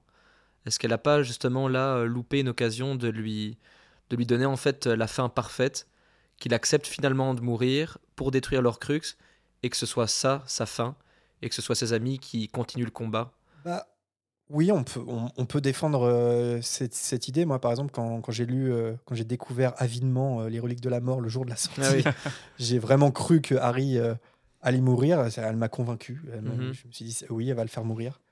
Mais, mais en même temps, ce que tu dis, en fait, ça arrive vraiment. Même si Harry revient, il, il se sacrifie vraiment. Et en fait, s'il peut revenir, c'est parce qu'il s'est sacrifié. C'est parce qu'il a cru qu'il allait mourir. Et parce que s'il n'y croit pas, s'il ne se sacrifie pas pour de vrai, l'Orcrux en lui n'aurait pas pu être détruit en fait. Et il n'aurait pas pu revenir. C'est ce que Dumbledore lui explique. Et, et aussi, si Harry parvient à revenir, encore une fois, c'est pas parce que c'est pas grâce à l'habileté de Harry, c'est il a eu le choix. C'est à cause de la vanité de mm. Voldemort, parce que Voldemort, en retrouvant un corps, euh, a utilisé le sang de Harry. Donc ça, c'est dans la coupe de feu. À la fin de la coupe de feu, quand il revient, il y a cette fameuse euh, potion de magie noire où, ah où euh, il utilise le sang de l'ennemi et il veut absolument que l'ennemi soit Harry parce que c'est son ennemi absolu. Sauf qu'en faisant ça, il ne se rend pas compte qu'il prend avec le sang de Harry la protection magique de Lily Potter, sa mère. Et en fait, la protection euh, de Harry coule dans les veines de Voldemort. Hmm. Et en fait, ça crée un cocktail explosif qui fait que quand Harry vient se sacrifier pour de vrai, il est prêt à mourir face à Voldemort et que Voldemort euh, le tue, bah, en fait, c'est un suicide de Voldemort. Hmm. Hmm. Et euh, donc, en fait, effectivement, ah Harry aurait très bien pu mourir. Après, ça même s'il revient, parce qu'il fait le choix de revenir, parce que Voldemort n'est pas encore n'est pas encore terrassé quand il, quand il se retrouve dans les limbes et qu'après son sacrifice, il, le combat euh, final reste à, mener. Eh bien, n'empêche qu'il fait quand même le don de soi, en fait. Il fait le sacrifice ultime. Ah, mais ça, c'est très chrétien, je suis désolé. ouais, ouais, non, mais euh, tu sais quoi, en le disant, je, m'en suis rendu compte. mais il y a aussi une autre, euh, je sais pas si c'est une valeur chrétienne et si c'en est une, je ne sais pas quel nom elle porterait, mais il y a quelque chose qui me frappe de plus en plus, c'est ce renoncement au pouvoir qu'il y a dans les deux œuvres euh, entre Frodon notamment, et pas que lui, mais principalement Frodon et, euh, et, Harry. Car Frodon, lui, il a cet anneau qui, euh, qui lui tombe dans les mains de la part de Bilbon, et il prend la décision de prendre cette responsabilité d'aller détruire l'anneau. Et même si, à toute fin, dans la montagne du destin, le pouvoir est trop fort pour quiconque, et il choisit quand même de le garder pour lui, et par un hasard, une destinée, une intervention divine, l'anneau va quand même tomber dans la montagne du destin on va dire que sur la globalité de l'histoire, il aura quand même bien, bien tenu le bazar et il aura tout fait pour refuser ce pouvoir. Bah oui. Euh, Harry, du même côté, lui, depuis tout petit, enfin, depuis, pas depuis tout petit justement, peut-être que c'est ça qui l'a aidé également, mais depuis qu'il arrive dans le monde des sorciers, tout le monde lui dit que c'est euh, l'élu qui a vaincu Voldemort, donc déjà il aurait pu être euh, empli de vanité. Ça, déjà, il le refuse. Il reste très humble par rapport à ça. Oh, ça dépend des moments. ça dépend des moments, certes. Moins que dans les films. Dans les films, il est beaucoup plus humble que dans les livres mais il reste quand même très, très cool par rapport à ça. Et il refuse le pouvoir des Horcruxes. Il refuse aussi, je pense, d'une certaine manière, un pouvoir qui aurait pu lui être apporté en n'allant pas à Serpentard. Au début, on lui laisse le choix d'aller à Serpentard, et c'est vrai qu'il aurait pu avoir la gloire peut-être à Serpentard. Bah, c'est ce que le, chapeau, le chapeau lui dit. Avec Serpentard, tu pourrais avoir la gloire et rayonner peut-être comme euh, Tom Jedusor. Il le refuse, il préfère la simplicité de ses amis et, et cette camaraderie-là que le strass et les paillettes. il refuse ça, il refuse euh, les reliques de la mort, euh, tout ce qui va avec. Donc il y a aussi ce, renoncement, je, le trouve d'une certaine manière, qui, moi, me, me, fait penser à des valeurs, je trouve, chrétiennes. Bah oui. Ouais, mais en fait, de la même façon que, que Frodon euh, a une résistance par rapport à l'anneau qui est exceptionnelle par rapport à tous les autres, Harry a une résistance par rapport à sa propre malédiction, par rapport à l'Orcrux qui vit en lui. Et, et il fait le choix très tôt Enfin, c'est très, c'est très J.K. Rowling, ça, mais il fait le choix de l'amour, en fait. Mmh mmh et, et que la dominante chez lui, ça sera toujours la protection magique de sa mère et pas la partie maléfique qui est en lui. Et, et, je pense que c'est le, je pense qu'on peut faire la comparaison avec Frodon, qui porte le fardeau, qui porte l'anneau, mais qui se laissera jamais submerger par l'anneau, sauf à la toute fin, comme vous l'avez dit mais par un concours de circonstances euh, bien pensé euh, par les, euh, dans l'histoire, et bien finalement, finalement l'anneau finit par être détruit. Oui, et puis ici c'est. Juste concernant les reliques de la mort, c'est intéressant parce que il y a, y, a, y a littéralement un moment où Harry il a le choix entre les Horcruxes ou les reliques de la mort. Il doit faire un choix vite et rapide. C'est juste après la mort de Dobby. Mmh et il fait le choix des Horcruxes. Il choisit euh, de continuer la chasse aux Horcruxes et de ne pas euh, chercher à tout prix les reliques de la mort. Et en fait, pour moi, là, on fait un lien avec le tout début, quand il choisit Gryffondor euh, plutôt que Serpentard. Il fait, il fait le, choix de la raison, en fait, tout simplement. il fait, il fait le bon choix. Et en fait, Dumbledore voulait aussi qu'Harry ait ce choix. Je pense que Frodo, à un moment, il aurait pu avoir le choix. Enfin, en tout cas, il aurait pu basculer dans, dans le mal. Et il, il le fait pas. Il résiste jusqu'à la toute fin. C'est le cas de Harry. Ah, c'est ce que ça me dit. Hein. Et ce qui est intéressant, c'est que Harry, de la même façon que Frodon, à la fin, Harry est à la toute fin de l'histoire, il est libéré en fait. Il est, il est libéré du, du fardeau euh, qui, qui, vivait en lui depuis le départ. Bon, Frodon, euh, il récupère l'anneau à un moment de sa vie, mais, mais la comparaison fonctionne, tout à fait. Oui, j'allais juste dire en fait que l'anneau, l'anneau est trop fort en fait pour, pour quelconque personnage qui pourrait euh, le porter, même, même si Frodon résiste beaucoup. c'est normal, je pense, dans la diégèse de, de cet univers que l'anneau devait sur, voilà, le, corrompre Frodon à un moment, un moment ou un autre. En effet, on, il gagne grâce à un concours de circonstances. Et puis euh, ça, c'est mais euh, c'est aussi ce que je, bah, ça, je l'avais déjà évoqué aussi, c'est que pour Tolkien, euh, c'était important dans sa, dans sa vision du, du récit. Ça, c'est quelque chose qu'il a aussi beaucoup développé, c'est-à-dire que pour lui, un récit, une légende, une histoire, pour qu'elle soit enfin pour qu'elle soit valable à ses yeux, euh, dans sa manière d'écrire, il faut une résolution euh, Deus ex machina, il faut une résolution euh, qui vient nulle part. Mais ça c'est encore une fois ses liens chrétiens, puisqu'en fait il veut qu'il y ait une forme de, d'intervention divine inexplicable, euh, qui serait en fait un voilà, qui serait un rappel que dans la vie, dans le monde, même si tout va mal, au bout du, au bout du compte, Dieu nous sauvera. Voilà. Donc ça, c'est, mm. ce lien, mais après chez Chica c'est pas forcément le cas, mais voilà.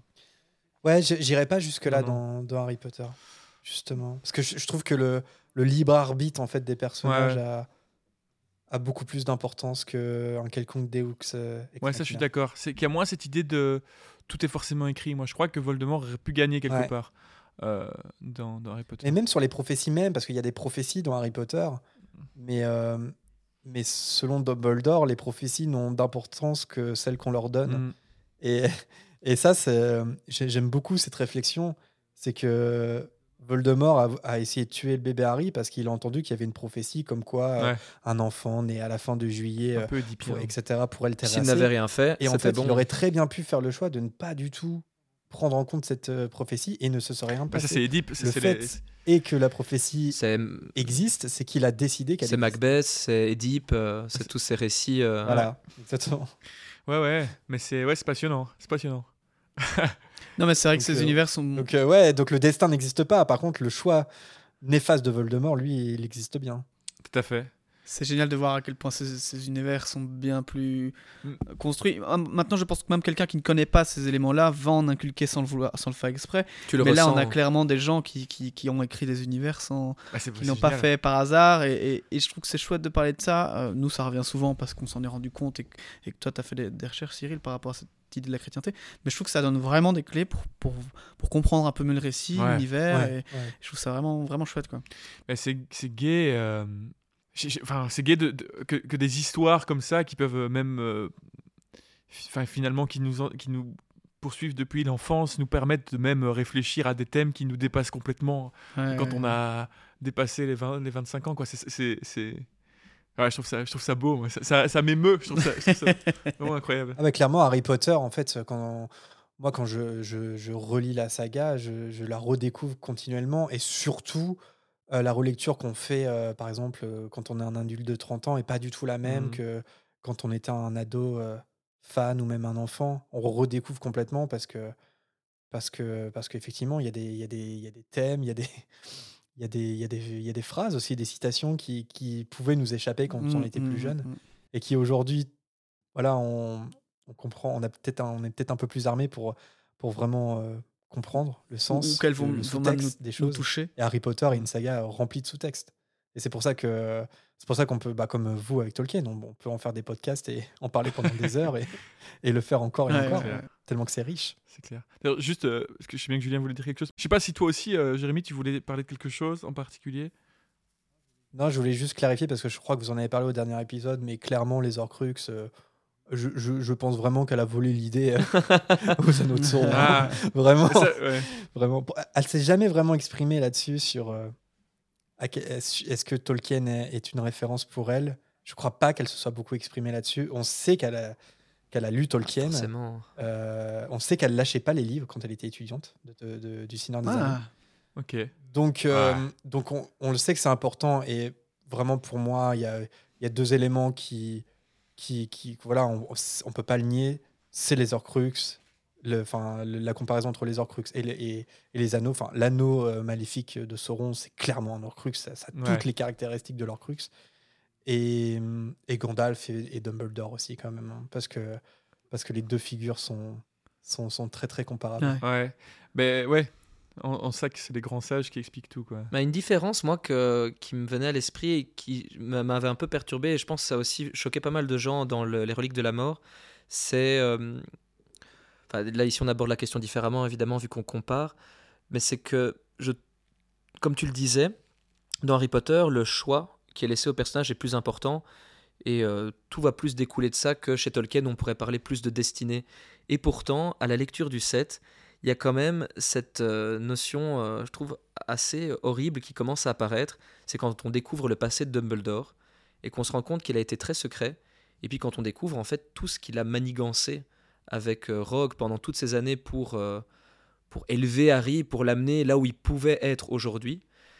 Moi, quand je l'ai lu la première fois, il y a quand même un, sentiment assez désagréable qui est apparu, c'est de se dire mais est-ce que tout ça n'était pas prévu depuis le départ Et comme le dit Rogue de manière assez cynique, est-ce qu'il n'a pas élevé un porc pour l'amener à l'abattoir? Chose qu'il y a moins, je trouve, chez Tolkien, où le destin peut avoir ce côté un peu plus fini et autodéterminé pour les personnages, mais ça a l'air presque plus sain pour eux que de se dire que cet adolescent, en fait, toute sa vie n'a peut-être été que une manigance pour l'amener face au choix, où en fait le choix, non, il ne l'a pas parce que Dumbledore a tout fait depuis toujours et il a été entouré des personnes qui ont fait, qui ont modelé sa vie pour qu'il ne puisse qu'arriver à cette décision, à savoir de se sacrifier au final, c'est peut-être la bonne décision et c'est certainement c'est la meilleure. Mais est-ce qu'il a vraiment eu le choix en fait? Mais Gandalf est aussi fort hein, dans la petite manigance, je trouve. Euh, enfin, il est beaucoup plus souple et pas aussi insistant, mais il va quand même toujours chercher Bilbon. Il va chez lui, il le force un petit peu à faire cette, tu vois. Il donne jamais vraiment. Chercher... Dans les premiers chapitres, il donne une illusion du choix beaucoup. il euh, donne, oui, c'est vrai. Quand il est à, quand il est à, à Foncombe euh, et que Frodon se lève pour dire bon ben c'est bon, je vais aller amener la l'anneau moi-même pour le détruire. Euh, la, réaction de Gandalf est de, soupirer, d'être là en mode comme. En fait, il sait que c'est la seule solution. donc il donne cette idée de. mais il donne cette idée de, de, choix, mais en fait, il a quand même un peu amené tout le monde à un endroit pour que, pour que ce choix-là puisse se faire. Quoi. Donc je pense qu'il y a quand même un, rapport. de toute façon. Euh, c'est dans un c'est très déterministe, mais là, je crois que Jérémy défend, c'est que c'est pas le cas dans Harry Potter, en tout cas moins. Mais Julien, par contre, toi, tu as l'impression que c'est peut-être très. Bah, moi, je trouve qu'en fait, c'est en tout cas ce moment-là où on se rend compte de tout ce qui s'est passé euh, en coulisses entre euh, Dumbledore et Rogue. Je trouve que ça me donnait ce côté déterministe, mais par des personnages et pas par une entité divine. Et que surtout, c'était à l'insu de Harry, bah. de manière, je trouve, un peu perverse presque. en tout cas, je pense que c'est ça qui a pu, moi, me choquer, et peut-être que c'est volontaire, qu'en fait, il y avait une partie de mon enfance presque qui, qui s'effondrait un peu, et je rentrais dans l'âge adulte en découvrant ça, en me disant, mais en fait, tout n'est pas lié que à ses choix, il y a aussi du déterminisme derrière, il y a aussi des choix d'autres personnages qui influent sur les siens et que ça peut être un, passage un peu déroutant parce que Dumbledore, moi je le voyais comme le gentil guide grand-père qui n'aurait jamais pu penser euh, de manière si euh, froide ou calculer euh, ce genre de, choses. C'est pas vraiment une question de déterminisme, c'est plus une, comparaison très, très forte entre les deux personnages, alors, enfin, je trouve. En fait, je ne saurais pas dire pour Gandalf, mais c'est sûr que Dumbledore il y a un personnage contrasté et, qu'il le devient dans les mhm. reliques de la mort. Et effectivement, c'est un manipulateur. Il a manipulé Harry pour qu'à la fin, il fasse exactement ce qu'il attendait de lui qu'il fasse. Mais il le fait, et, là, euh, je cite euh, ce qui a failli euh, courir à sa perte, pour le plus grand bien. Mhm. Parce qu'en fait, ce qu'on apprend de Dumbledore, c'est que quand il était jeune, il a failli basculer dans les forces du mal avec, euh, avec Grindelwald, parce que leur devise, justement, c'était pour le plus grand bien, sauf que pervertis par euh, leurs idées un peu folles, ils, euh, ils, ont, voilà, ils ont développé la théorie comme quoi les sorciers étaient supérieurs aux moldus et qu'il il fallait prendre le pouvoir sur, les, sur les moldus pour le plus grand bien. Et, et que le plus grand bien implique de faire des choses atroces. Et cette, cette phrase peut rejoindre aussi la devise de, de Saruman et d'une certaine manière Gandalf qui vont tous les deux choisir un chemin opposé, alors qu'ils sont dans l'essence les mêmes. Saruman va vouloir choisir de s'emparer de l'anneau pour euh, vaincre Sauron, alors que Gandalf choisira plutôt de détruire l'anneau. C'est ça. Et du coup, bah, Dumbledore, lui, l'élément déclencheur, ce qui va être sa fuite, ça va être euh, le fait que sa sœur décède, Ariana. Donc, euh, ça va être un choc et il va se, il, va avoir de la culpabilité par rapport à ça. Et donc, du coup, il va se détacher de Grindelwald jusqu'à ce qu'il, du coup, ce qu'il le combatte même des années plus tard. Et mais on apprend quand même dans les reliques de la mort que cette idée du plus grand bien allait rester chez Dumbledore. Mm. Et allait rester avec Harry, parce qu'il aurait très bien pu euh, jouer franc jeu avec lui, lui expliquer euh, la stratégie, lui expliquer ce qu'il veut mm-hmm. faire. Et en fait, il lui cache la vérité. Et même quand il lui explique, par exemple, à la fin de l'Ordre du Phénix, bon, j'ai fait des erreurs, j'aurais pu te dire euh, la vérité plutôt. maintenant, je vais te dire, je vais te dire tout ce que je t'ai caché. Bah, en fait, il lui dit pas tout. il lui cache encore des choses. Donc euh, voilà. Mais tout ça pour arriver euh, au final au sacrifice de Harry. Mhm. Et parce que, mais oui, c'est, c'est, je sais pas si on peut faire cette comparaison par rapport à Gandalf, mais mm. Dumbledore est clairement, euh, est clairement, comment dire, le second auteur qui tire toutes les ficelles du récit dans, mhm dans la saga Harry Potter. Mais moi j'ai encore une autre petite euh, chose à dire par rapport à cette idée de déterminisme d'Harry Potter et après on conclut parce que sinon on va, on va avoir une émission de 10 heures, même si on pourrait, on pourrait, on, pourrait continuer. Heures, hein, incroyable. Euh, faudrait que tu, tu viennes boire un verre à Bruxelles hein, quand, on en parle. Mais euh, Oh, réinvitez-moi. je reviendrai pour euh, les. Ah, ben voilà, voilà. On le fera en vrai. C'est très bonne idée. Et euh, du coup, euh, ce que je voulais dire, c'est que moi, j'ai quand même toujours posé quand même la question, en fait, du destin de Voldemort aussi, parce que pour moi, tu parlais que Voldemort a eu un peu le choix, mais en fait, vu comment Rowling décrit la manière dont Voldemort est arrivé au mal, bah en fait, on sait que on sait qu'il est devenu mauvais parce qu'il est le fruit d'une union sans amour, d'un amour factice, de la, de la mère qui a, qui a voilà, utilisé un filtre d'amour sur un, moldu pour, euh, pour, euh, pour avoir une, un faux amour, si on veut. Donc en fait, c'est le fruit de, ce faux amour, et c'est à cause de ça qu'il ne pourrait pas ressentir l'amour ou l'empathie. Donc est-ce que finalement cet être a vraiment eu le choix de devenir comme il est? Je pense que oui, je pense que, je pense que pour J.K. Rowling, en tout cas pour, pour l'autrice, euh, Tom Jedusor avait le choix. Il avait le choix. Pas, il n'a pas une malédiction, en fait. Mm. Il aurait très bien pu euh, survivre à ça.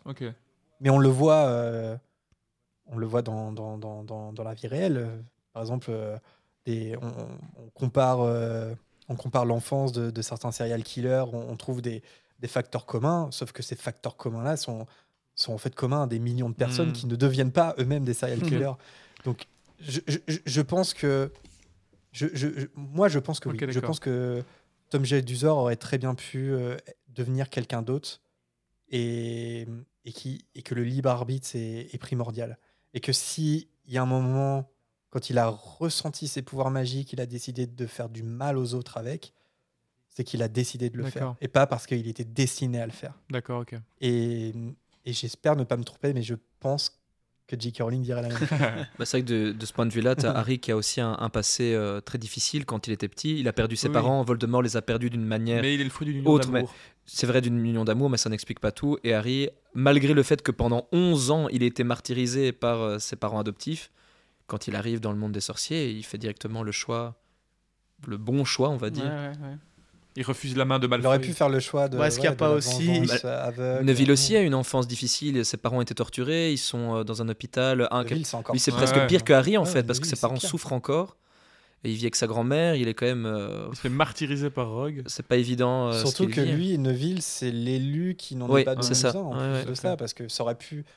En fait, c'était soit Neville, soit Harry, selon la, mhm. prophétie. Et en fait, il a choisi mhm. Harry. Il a choisi Harry parce que c'est un sans mêlé comme lui d'ailleurs.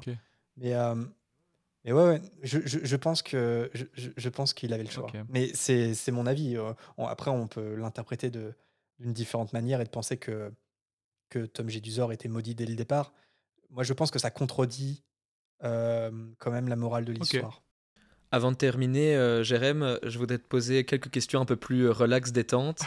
je voulais faire avec toi un portrait chinois. Je ne sais pas si tu, tu es familier de ça.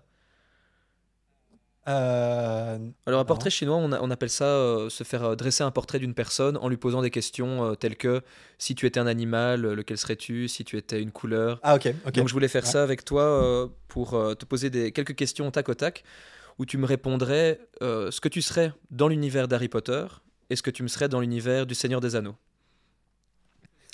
Est-ce que tu es prêt? ouais, Alors le but c'est de faire ça de manière euh, décontractée et de pas réfléchir à la réponse. Donc euh, la première qui te vient, tu peux y aller. T'es pas obligé d'expliquer, hein, donc si c'est bizarre. ça marche. Je me lance. Jérémy, si tu étais une maison dans l'univers d'Harry Potter, laquelle serais-tu? Une maison, euh, je parle à Poudlard. Hein. Ouais, Serre d'Aigle. Serre d'Aigle. Pareil. Et si tu étais une race euh, dans Le Seigneur des Anneaux? Ah, il faut que je sois vite. ah ouais, ouais. Allez, Hobbit, allez, Hobbit, c'est cool quand même. Si tu étais un personnage euh, chez J.K. Rowling, lequel serais-tu? J'aurais bien aimé être Luna Lovegood. Nice. Et dans l'univers de Tolkien? Oh oui. Mary ou Pipin. Mary ou Pipin, excellent. Pas mal, pas mal. Si tu étais une potion? Euh... Oh là là. Félix Félicis? Cool. Hmm. Ouais, ouais. Qui fait? Qui, Potion qui- fait qui quoi donne la chance. C'est- c'est- ouais, T'as une chance euh, illimitée. Oh, Enfin, nice. pendant un, un temps limité. Ouais, ouais. Et si tu étais un breuvage dans l'univers de Tolkien Euh, C'est- les, les breuvages sont moins connus dans cet Ils univers-là. sont moins connus. Non, euh, par contre, euh, je sais pas si, ça- si vous allez valider la, la réponse, mais euh, récemment, vous avez parlé de, de, de l'herbe à pipe qui, Ouais. euh, Ah. qui permettait de réfléchir. Ah bah, un produit, oui, ça, ça peut le faire. Ça marche ou pas? Est-ce que je peux On le Ça? Valide. On le valide. Le conseil a décidé. Si tu étais un endroit dans l'enceinte de Poudlard, Euh, La salle sur demande. Hmm. et en terre du milieu, Voilà, bah, un peu lié au, au Hobbit, mais je- le- la comté, ou même Hobbitbourg. mhm. Ouais. Si tu étais une créature magique, donc là pour les, les deux, euh, les deux univers, Ah. Créature magique. Bah, d'abord dans, dans, dans, Harry Potter d'abord, Ouais, ouais, ouais. Dans... Ah, c'est dur, hein, c'est dur. J'ai envie de dire Phoenix, c'est le premier truc qui me vient en tête, mais Mm. parce qu'il y a, Mhm. il y a l'idée un peu de, de, de résurrection. De résurrection. mais, euh, mais en vrai, ça demanderait réflexion. Mais là, le premier qui me vient en tête, euh, comme c'est le jeu, c'est, ce serait le Phoenix. Et, chez dans- Tolkien, et chez Tolkien Ah. Gollum. Bah, pas... En fait, c'est ça, c'est que. qu'il y a beaucoup de créatures du mal quand même dans Tolkien. Ouais, c'est vrai. C'est bah après, on a des... est-ce qu'on pourrait dire que Tom Bombadil n'est pas une créature euh, Non, c'est pas une magique? créature. Ah, C'est une Ah, je sais pas, c'est pas incarnation une créature, physique de C'est pas une quelque créature. chose. c'est pas- c'est pas une- J'ai- En fait, a- euh, les, les créatures, c'est quand même très, euh, très négatif hein, chez Tolkien. hein. Bon, on Ouais, a il quand y a même les les- chevaux. il y a on a les de- chevaux, les aigles, Ouais, mais Ouais. Parce que c'est des créatures, Les les, Ents. animaux, Ouais, ouais. tu vois. les, les Ents, c'était une créature. Il y a un renard qui parle aussi dans le. Bah, je serais le renard qui parle. Euh, si tu étais un moyen de transport pour sorcier, Oh, euh, ouais, pas original, mais le balai, c'est cool. et si tu étais un moyen de transport en terre du milieu, bon là il y en a un peu moins. Il y en a un peu moins. Ce qui est sûr, euh, c'est que euh, là, leur, euh, leur voyage euh, est, pas, est pas super sexy, hein, la communauté de la ville. hein, Ah, tu pourrais être un pied de hobbit, mais pas non, en vrai, en vrai, euh, en vrai, je suis très, euh, comment dire, j'ai- j'aime pas du tout euh, euh, monter des chevaux, Mhm. mais, euh, mais je me rêverais un peu de- d'être un cavalier. Et, et dans le film, c'est des séquences qui me font rêver. Ah Par exemple, la, Ouais. la fuite de Harwen euh, face au Nazgûl, Ouais, c'est ouais, une séquence incroyable. qui est extraordinaire. Ouais. Et, et en fait, euh, je rêverais de, de vivre cette émotion-là, là, d'aller à toute vitesse euh, sur, En terre sur du un milieu. cheval et, et de, de fuir le mal. C'est une bonne bande-annonce aussi euh, pour, euh, les... pour la, la Nouvelle-Zélande. Ouais, ouais, clairement. Un bon spot publicitaire. Et enfin, dernière question. Si tu étais un métier euh, dans l'univers d'Harry Potter, Ouais, ah, ouais pff, un métier dans l'univers d'Harry Potter. Je serais pas prof, ça c'est sûr. Et- en tout cas pas contre trop- les forces du mal, parce que là, tu tiendrais pas longtemps. Non, je, en fait, euh, il y, a, y a une. Parce que en fait, tous les métiers qu'on connaît, c'est surtout lié au ministère de la magie. Et dans le Mhm. ministère de la magie, il y a ce fameux département des mystères dont on ne sait pas grand-chose. Et j'aimerais Mhm. bien Ouais. être euh, une langue de plomb, c'est-à-dire euh, des Ah gens oui. qui travaillent euh, de, dans le département des mystères et on ne sait absolument pas ce qu'ils font. Et donc, euh, Mhm. juste parce que j'aimerais savoir. Nice.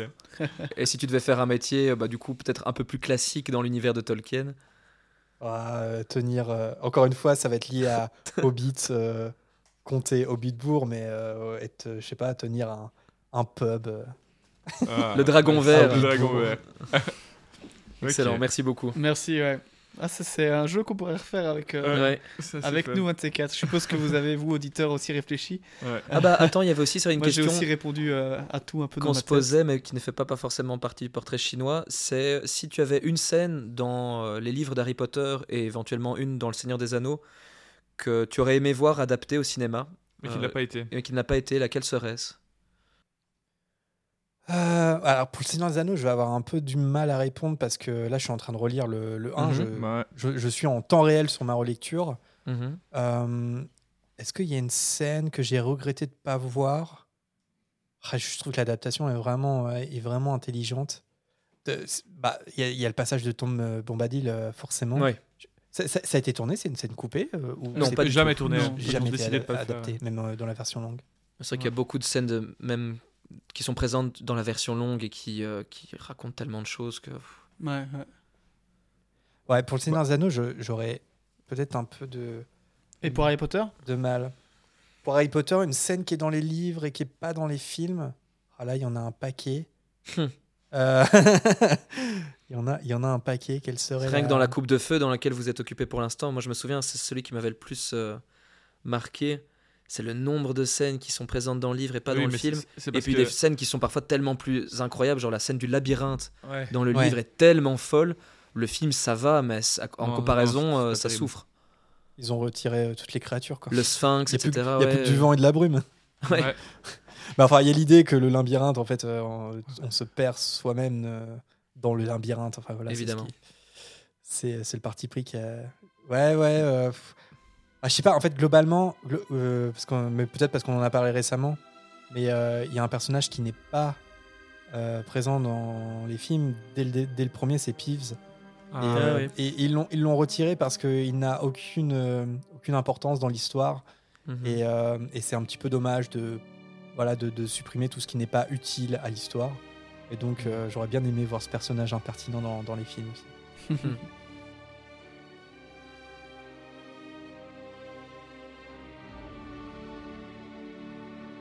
Eh ben ok, euh, merci beaucoup euh, Jérémy pour tes réponses et euh, pour ton pour ton ta magnifique participation à ce podcast, ça nous a fait très plaisir.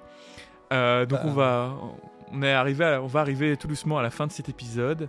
ben voilà, encore une avant de finir J'espère que tous les auditeurs vous aurez apprécié cet épisode un peu spécial, un peu plus long pour le coup. Euh, parce que voilà, on a décidé de le faire sur un, un, chapitre un peu culte, mais aussi plus court, pour avoir le temps de tergiverser sur toutes les questions qui nous intéressaient.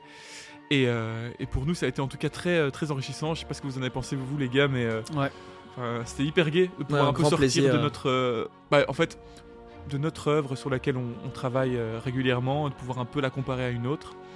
Et donc, un grand merci, Jérémy, d'avoir été avec nous. Bah, merci de m'avoir invité, c'était un plaisir, j'ai adoré. J'espère que J'aurais pas trop saoulé les auditeurs avec Harry Potter. ils sont venus pour le Seigneur des Anneaux, ils ont eu du Harry Potter. Non, je plaisante. Euh, et, j'ai beaucoup parlé, ça fait plus de deux heures. Mais euh, non, en tout cas, j'ai beaucoup aimé. Et puis, bah, bon courage à vous pour, euh, pour, la, pour la suite. Vous en êtes bientôt au terme du, premier et j'espère que ça va continuer. à la mi-février, on aura fini. On va continuer, on va continuer. on a d'autres plans après. en tout cas, moi, je prends beaucoup de plaisir à à vous écouter et j'ai pris tout autant de plaisir à participer aujourd'hui à, cet épisode. Merci à vous. merci beaucoup. Merci beaucoup. Merci. Du coup, euh, la semaine prochaine, on se retrouve pour un épisode plus classique. Euh, on va continuer notre voyage hors de la Moria, enfin, enfin euh, échapper de ces, de ces sombres cavernes. Et on va arriver bientôt dans une forêt, très culte aussi, pour rencontrer peut-être un nouveau peuple d'elfes avec une certaine Galadriel, qui n'est peut-être pas étranger euh, aux personnes qui regardent une certaine série. Et, euh, et, voilà, donc j'espère que vous aurez apprécié euh, cet épisode. N'hésitez pas à nous suivre sur les réseaux sociaux, Facebook, Instagram. Vous êtes de plus en plus nombreux à le faire et à nous laisser, à nous envoyer des messages aussi. Ça nous fait très plaisir. Toutes questions sont bonnes à prendre. On essaie de répondre à un maximum de messages. Et si on ne le fait pas sur les réseaux, on y répond pendant les épisodes. Donc voilà. Ben, je vous souhaite à tous une très bonne semaine et on se retrouve la semaine prochaine. À la semaine prochaine et encore merci Jérémy. Au revoir tout le monde. Salut.